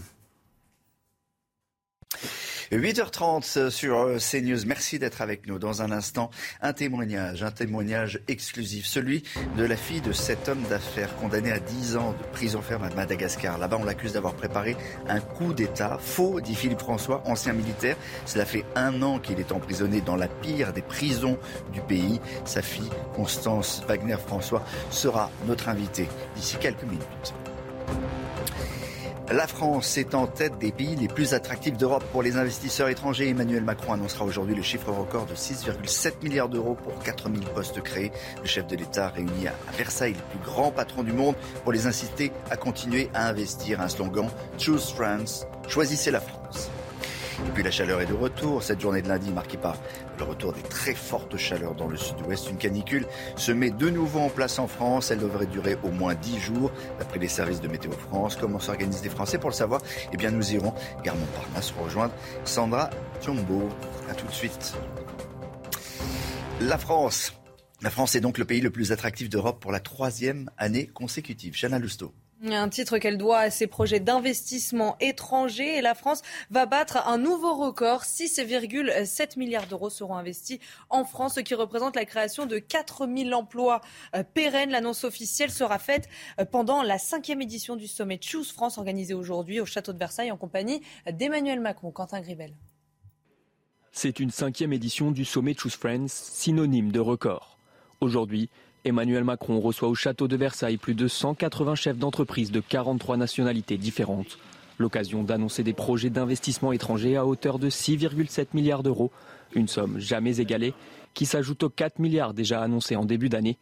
14 projets à travers toute la France vont être lancés dans différents secteurs tels que la santé, les services ou les nouvelles technologies. Ces investissements devraient permettre de créer 4000 emplois pérennes, L'entreprise de logistique FedEx va ainsi ouvrir 1200 postes permanents à Roissy. L'espagnol Amadeus, spécialisé dans la réservation touristique, doit recruter 800 personnes, notamment dans les Alpes-Maritimes. Le groupe néerlandais Randstad va lui créer 7000 CDI intérimaires d'ici la fin de l'année. Des projets qui témoignent de l'attractivité de la France, première destination des investissements étrangers en Europe depuis trois ans d'après le cabinet EY, devant le Royaume-Uni et l'Allemagne. Depuis le premier sommet Choose Friends en 2018, 80 projets ont été lancés, soit 12 milliards d'euros d'injectés dans l'économie française et 21 000 emplois créés. Vous savez que c'est aujourd'hui que le texte sur le pouvoir d'achat passe en, commission à l'Assemblée nationale. Donc les travaux euh, parlementaires vont, commencer. Comme tous les matins, on vous consulte dans la matinale. Ce matin, on vous a posé cette question. Le gouvernement doit-il en faire plus, plus pour votre pouvoir d'achat? Vos réponses dans C'est votre avis.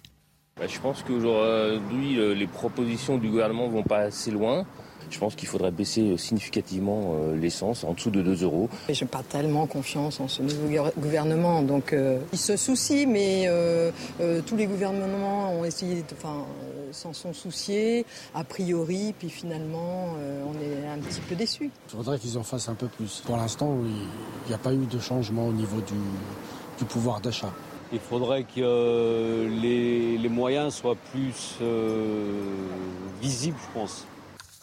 Je vous le disais euh, en, titre, un témoignage ce matin dans cette, dans cette matinale, celui de Constance Wagner-François. Bonjour, merci d'être avec nous. Vous êtes la fille de l'ancien officier Philippe François, qui est homme d'affaires. Votre père a été condamné à 10 ans de prison. Précisément pourquoi? Ça s'est passé à Madagascar. Euh, merci beaucoup de me recevoir. Il a été condamné à 10 ans, euh, non pas de prison, mais de travaux forcés, mm. à Madagascar, dans une des pires prisons du monde. il est accusé d'atteinte à la sûreté de l'État. Et il a été accusé et condamné suite à un procès entaché d'irrégularité. Bâclé Bâclé, sans preuve apportée hein, sur sa culpabilité. je suis là aujourd'hui pour vous dire que mon père, en fait, est un otage politique, un réel otage politique des relations euh, franco-malgache. Il faut expliquer comment ça, comment ça s'est, euh, comment ça s'est passé, le, point de départ de, cette histoire. Cette histoire, en fait, euh, démarre quand mon père essayait de trouver un, emploi à Madagascar. Il a rencontré Paul Maillot, qui avait un, beau projet d'investissement. d'affaires. Madagascar. et ce projet d'investissement, en fait, a duré à peu près trois mois. finalement, ça s'est arrêté parce qu'il y a eu des, disons qu'il il y a eu des des blocages et euh, mon père n'a pas insisté et, euh, ils ont arrêté leur collaboration. Mais ce qui s'est passé, c'est que c'était euh, c'était trop tard parce que mon père a été, en fait, si vous voulez, avec les mauvaises personnes au mauvais moment, on va dire. Mmh. et en fait, une semaine avant mon mariage, mon père avait déjà pris ses billets d'avion, devait rentrer en France définitivement, devait retrouver aussi son ancien emploi avant de quitter, avant de quitter la France. et il a été arrêté à l'aéroport. On n'a pas eu de nouvelles pendant 24 euh, heures. Et on a su après au fur et à mesure pourquoi il était arrêté. Et depuis, euh, il a fait cinq mois d'isolement euh, dans une des pires prisons du monde, la prison de Tiafaï. il a eu son procès, du coup, dont on parlait juste avant. et depuis son procès, ça fait plus de six mois qu'il attend un pourvoi en cassation pour casser cette décision qui est injuste parce qu'il est innocent. Alors, vous le présentez comme un, homme d'affaires, c'est vrai. C'est aussi un, ancien militaire. Est-ce que c'est par, par là qu'il faut peut-être euh, regarder, enquêter, euh, et peut-être que c'est son passé de militaire qui, euh, qui pose problème au, pouvoir en place? Je pense que son passé de militaire pose problème au pouvoir en place parce que 25 ans à servir la France, c'est quand même... quelque chose qui ne peut pas passer inaperçu et que le gouvernement je pense que le gouvernement euh, français ne veut pas défendre euh, cet homme, mon père, euh, qui a servi pendant 25 ans. On ne comprend pas pourquoi. Je pense que c'est c'est quelque chose qui leur appartient, mais je trouve ça, on trouve ça avec ma famille scandaleux. 25 ans à servir la France et à être laissé dans une prison de cette sorte, ce n'est pas possible pour moi. Général Clermont, peut-être quelques mots du, passé de, de l'ancien officier François. Philippe François est un, est un ancien Saint-Syrien de la promotion 87 Tom Morel, qui a passé 25 ans dans l'armée de terre, qui a, qui a servi dans des régiments prestigieux, qui a fait des opérations, qui est décoré, qui a commandé un régiment qui s'appelle le régiment du Marche du Tchad, un régiment des troupes de marine très réputé. Donc il a un parcours irréprochable. C'est pas un barbouze, c'est pas un aventurier, c'est pas quelqu'un qui est allé faire des choses impossibles à Madagascar.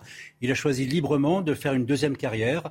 Il a quitté l'armée alors qu'il avait une belle carrière de général devant lui, et il a décidé de, de, de, de faire de créer des entreprises. Il se retrouve à Madagascar, une espèce de guet-apens assez incroyable avec une situation qui est particulière, parce que la relation, quand même, il y a deux aspects importants à connaître sur Madagascar. C'est un pays hyper corrompu.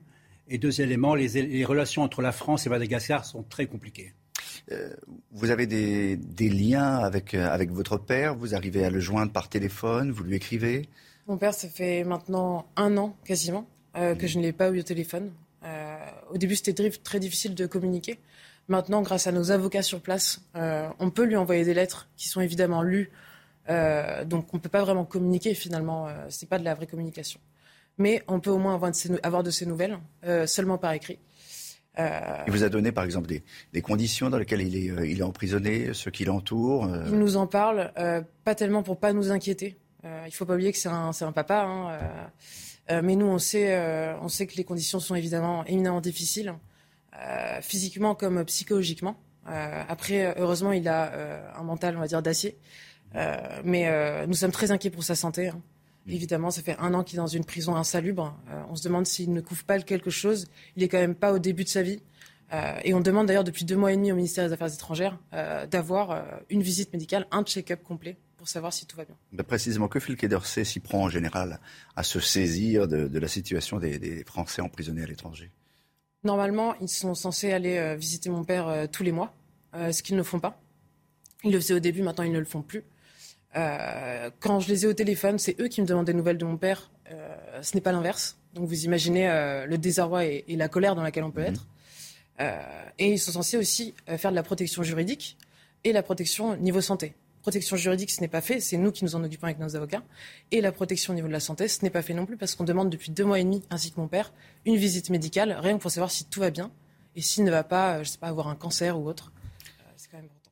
Vous, attendez un appel euh, de la part de, de, la justice là-bas, de Madagascar? Vous, le disiez que vous aviez pris un, avocat sur place. Tout à fait. Ce que nous attendons, c'est un pourvoi qui n'arrive pas, euh, un pourvoi en cassation qui n'arrive pas. Ça fait plus de six mois qu'on l'attend.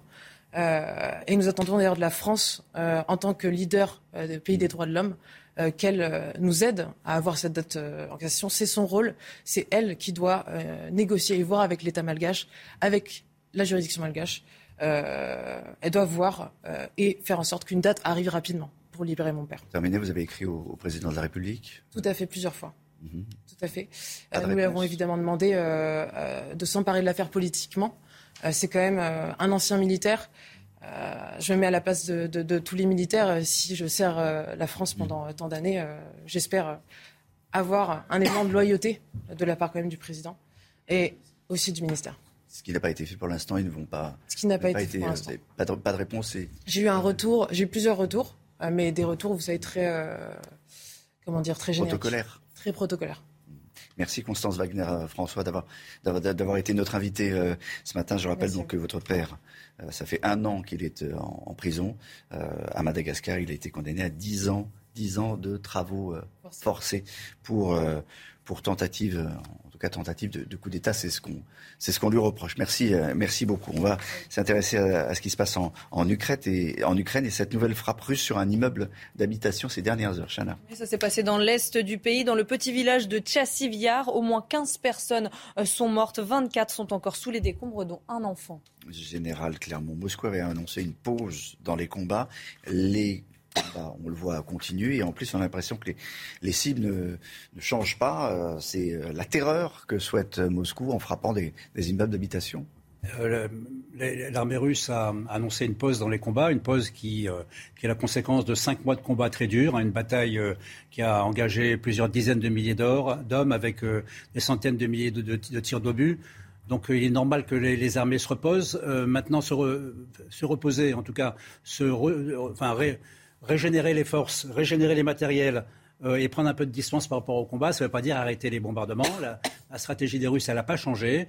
On prépare euh, l'arrivée de l'infanterie motorisée euh, par des bombardements massifs. Les bombardements peuvent se faire d'ailleurs depuis la, Russie ou depuis la Crimée ou depuis la Biélorussie. Donc ce ne pas des combats directs, ce sont des combats indirects. Donc effectivement, ces, habitations qui ont été détruites, il y a deux possibilités. Soit elles ont été visées par les Russes au titre d'habitation civile dans la stratégie de la terreur, ou ce sont des dégâts collatéraux qui sont liés à, une frappe d'un objectif militaire et les, missiles ne sont pas allés où ils devaient aller. On ne le saura jamais. Dans, dans, tous les cas, il faut bien comprendre que cette offensive va reprendre. Elle va reprendre dans les semaines qui viennent. Et la guerre du Donbass va reprendre également. Elle ne s'arrêtera pas tant que la totalité du Donbass ne sera pas conquise, ce qui devrait euh, se produire vraisemblablement à la fin de l'été. À la fin de l'été, la Russie contrôle aujourd'hui à peu près 20%, 20 du, territoire ukrainien. Merci, euh, Général Clermont. La chaleur, elle est de retour, vous le savez, euh, en, France, c'est l'un des grands titres de, l'actualité. Il va faire jusqu'à 40 degrés cette semaine. 40 degrés, ça va être compliqué, en particulier dans, dans les grandes villes. Sandra Tiambo avec Sarah vous êtes en direct de la gare Montparnasse et depuis ce matin, vous demandez à ceux et celles que vous croisez comment ils s'en sortent face à cette chaleur. Il ne fait pas encore trop chaud euh, à Paris, mais, mais ça va monter jusqu'à 36.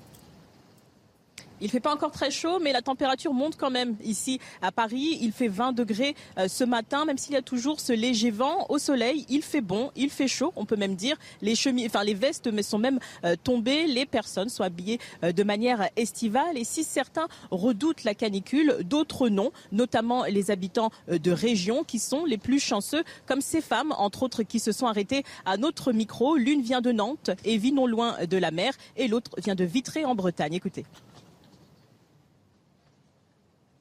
On va euh, se désaltérer, euh, chercher des points d'ombre euh, et puis éventuellement aller à la piscine pour se rafraîchir. En fait, moi j'habite à Nantes et j'ai la chance d'être au bord de la, enfin pas très loin de la mer et donc du coup je peux aller me rafraîchir facilement. On va s'organiser à, à, ne rien faire. j'ai de la chance d'être assez âgée pour ça. Et je vais rester chez moi le plus possible. Mais je vais avoir mes petits enfants, alors je vais leur faire quand même une petite piscine. Globalement, les gens rencontrés ce matin nous ont dit être prêts à affronter les fortes chaleurs car malheureusement le phénomène se répète chaque année. Merci euh, Sandra. On posera aussi la question à Brigitte. Il faut, faut boire. Faut... Bonjour Brigitte Billot. Il faut d'abord se, mettre au frais le plus possible, évidemment. Se couvrir de glaçons. C'est ce que m'a dit le général Clermont. Alors je vais me couvrir de glaçons en sortant d'ici. Il ne faut pas boire trop frais non plus. Hein, parce que sinon, après, pour remettre à température ambiante, on produit encore de la chaleur. Donc il faut boire à température. quand même un peu. Non, mais euh, avec modération, évidemment. Vous avez, ça n'engage que vous. enfin, ça fait deux fois. Tout à l'heure, c'était la bière, maintenant, c'est le rosé. Enfin, ça jamais. Donc, surtout pas d'alcool. Non, vous m'avez dit tout à l'heure, je me mets dans une baignoire remplie de glaçons. C'est mon petit plaisir. C'est le petit plaisir du militaire.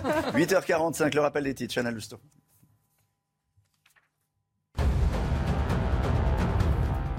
L'Assemblée nationale votera aujourd'hui la motion de censure contre le gouvernement. Elle a été déposée mercredi dernier par les députés de la NUPES. Objectif montrer leur défiance vis-à-vis du gouvernement qui a perdu la majorité absolue pendant les élections législatives. Début des débats prévus à 16h.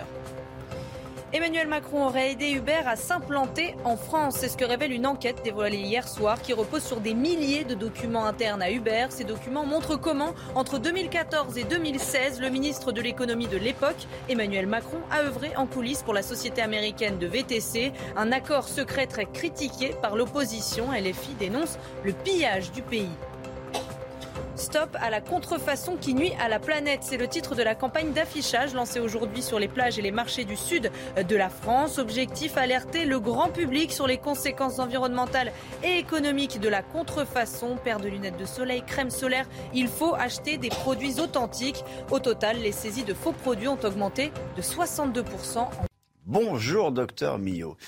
On parle euh, d'un traitement qui s'appelle le Paxlovid, qui diminuerait de, 90% le risque d'hospitalisation des, plus fragiles. Euh, ce week-end, dans le journal du dimanche, le professeur Arnaud Fontanet, épidémiologiste, membre du conseil scientifique, déclarait il faut apprendre à être dans l'anticipation et à s'appuyer sur un certain nombre de, nouveaux traitements. Et le Paxlovid en fait partie. Euh, ce matin, vous nous expliquez ce que c'est que ce, traitement. Mmh. Oui, c'est important ce qu'a dit euh, le professeur Fontanet parce qu'en fait, l'HAS, la haute autorité de santé, s'appuie essentiellement sur la vaccination pour lutter contre l'épidémie, sur la vaccination et sur les gestes barrières. Et on parle peu des traitements qui existent. En fait, il existe quatre traitements à l'heure actuelle contre le, Covid, trois qui sont en injectable, ce sont des anticorps, on en avait beaucoup parlé, Monsieur Trump avait été traité par anticorps, euh, il y en a un qui est en préventif et deux qui sont en curatif. Mais le problème de ces anticorps, c'est qu'en fait, ils sont beaucoup moins efficaces avec les nouveaux sous-variants comme BA4 et BA5. Et ensuite, il y a ce Paxlovid, Pax comme P, Love comme amour et, Ovid comme Covid. Euh, donc ce Paxlovid, c'est un traitement antiviral. Alors c'est très difficile de mettre des traitements antiviraux euh, sur le marché. Pourquoi? Parce qu'en fait, le, virus, c'est très rudimentaire, c'est très simple. Mm. Donc, on a, on a, moins de points faibles pour aller agir, contrairement à une bactérie où on peut agir à plusieurs niveaux. Là, le virus, c'est tout rudimentaire, tout simple. Donc, on a moins euh, de points faibles pour agir. Il ne faut pas oublier que ce virus, il vit dans nos cellules. Donc il faut arriver à être nocif sur le virus, mais pas sur nos cellules. Euh, ensuite, on a vu, on l'a vu pendant toute cette épidémie, hein, on a eu de nombreux essais qui étaient efficaces in vitro, hein, on ne va pas citer les noms, mais qui l'étaient beaucoup moins in vivo. Donc difficulté de mettre au point des... En laboratoire et dans la réalité. voilà. Là, ils y sont arrivés. C'est plus exactement l'association de deux antiviraux. Alors, comment ça marche? Vous le savez, on le répète, hein, le virus, une fois qu'il a pénétré dans notre cellule, il ne pense qu'à une chose, il n'a qu'une obsession, faire des petits, faire des petits, faire des petits. Et pour ça, il a besoin d'une enzyme qu'on appelle la protéase, la protéase 3C-like, et cette enzyme lui permet comme ça de faire plein de petits. Eh bien, cet antiviral, qu'est-ce qu'il fait? Il bloque cette enzyme. Il planque la clé, si vous voulez. Et donc, comme ça, il peut plus se multiplier. Mais ce qui veut dire qu'il faut s'y prendre très tôt. Parce que si vous laissez le virus se multiplier, bah, ça ne servira plus à rien, ce sera trop tard. Donc il faut arriver à donner ce traitement le plus tôt possible. Et c'est là toute la difficulté. C'est une course contre la montre. C'est-à-dire qu'en fait, d'un côté, on a les indications à respecter. Effectivement, il faut un test positif, avoir le résultat du test. Donc, si vous faites un test PCR au labo, c'est quand même encore 24 heures. Ensuite, il faut euh, après voir un médecin qui fasse l'ordonnance, après aller à la pharmacie le chercher. Donc vous voyez, il y a une espèce de perte de temps. Donc on pourrait quand même se dire qu'on pourrait trouver quelque chose pour gagner du temps à ce niveau-là. On n'a pas assez informé les patients, on n'a pas assez informé les médecins même et les pharmaciens. Et essayer comme ça de gagner un peu de temps sur l'indication avant que le virus se multiplie. On dit qu'il faut le donner dans les cinq premiers jours suivant les premiers symptômes. Après, évidemment, c'est trop tard. Deux questions très très rapides. Est-ce qu'on a des stocks? Est-ce qu'on en a acheté? Est-ce que ça coûte cher comme traitement? Alors, on a, on a, des stocks. Pour l'instant, le prix n'a pas été dévoilé, mais il est pris en charge totalement par la sécurité depuis le mois, la sécurité sociale depuis le mois d'avril. Le gros intérêt, on va quand même donner les quelques euh, indications. Il faut avoir plus de 18 ans. Il, faut avoir, euh, il ne faut pas être sous oxygénothérapie. Hein, on ne donne, c'est vraiment le stade avant. Il ne faut pas que ce soit trop grave. Et ça va éviter les formes graves. 90, 85%, on, évite 9 hospitalisations sur 10. Quoi. C'est énorme. Il ne faut pas avoir d'insuffisance rénale, il ne faut pas avoir d'insuffisance hépatique, il ne faut pas être enceinte, il ne faut pas allaiter. il y a des contre-indications à, respecter, évidemment. Vous prenez, en fait, trois, deux, trois comprimés le matin, trois comprimés le soir pendant cinq jours, mais il faut le prendre très tôt et c'est ça l'importance. Et il faut absolument qu'on informe les gens. Les médecins, je trouve, n'ont pas été assez informés sur ce nouveau traitement. Paxlovid, Paxlovid, très utilisé aux États-Unis. Voilà, qui est une 150 000 patients traités par qui semaine. Qui est une clé qui ferme la chambre nuptiale du virus, si j'ai bien compris. mais, mais, que mais que c'est joli. Merci Brigitte. Voilà, c'est la fin de votre matinale du lundi. Dans un instant, euh, l'heure des pros. Elliot de, Val va vous accompagner tout l'été. Moi, je vous dis à demain. Et vous aussi, Général, vous serez là Eh bien, demain. Ravi de vous retrouver avec des conditions météo toujours estivales et même une canicule qui va donc faire son retour principalement entre mardi et la fin de semaine prochaine. Alors, la vraie difficulté avec cette canicule, c'est qu'on ne sait pas vraiment quand est-ce qu'elle va prendre fin. En attendant, il va faire chaud, très chaud et ce ne sera que le début, notamment mardi. Alors côté ciel, un ciel parfaitement dégagé, seulement quelques petits nuages sur les régions du nord et puis dans l'après-midi, une après-midi splendide au nord comme au sud, quelques nuages au pied des Pyrénées, mais qui ne devraient pas altérer la sensation de beau temps. Les températures déjà particulièrement élevées mardi matin au lever du jour, 19 à Paris, 22 degrés pour Toulouse, 20 degrés en moyenne à Bordeaux ou encore localement jusqu'à 19 degrés à Montpellier. Dans l'après-midi, la chaleur va remonter sur les régions centrales. Regardez, il va faire vraiment euh, très chaud, 33 degrés pour Limoges ou encore pour Lyon. Vous aurez en moyenne 34 degrés mardi après-midi pour le bassin parisien et toujours de la grande chaleur dans le sud-ouest avec 37 degrés. La suite du programme, des conditions météo qui vont rester caniculaires pour les journées de mercredi, de jeudi et de vendredi, puisque la canicule va perdurer au moins, au moins jusqu'à lundi, voire mardi 19 juillet. When you make decisions for your company, you look for the no-brainers. And if you have a lot of mailing to do, stamps.com is the ultimate no-brainer. It streamlines your processes to make your business more efficient, which makes you less busy. Mail checks, invoices, legal documents, and everything you need to keep your business running with Stamps.com. Seamlessly connect with every major marketplace and shopping cart. Schedule package pickups and see your cheapest and fastest shipping options from different carriers. With rates up to 89% off USPS and UPS rates. And with the Stamps.com mobile app, you can take care of mailing and shipping wherever you are. Make the same no-brainer decision as over 1 million other businesses with stamps.com. Sign up with code program for a 4-week trial plus free postage and a free digital scale. No long-term commitments or contracts. That's stamps.com. Code program.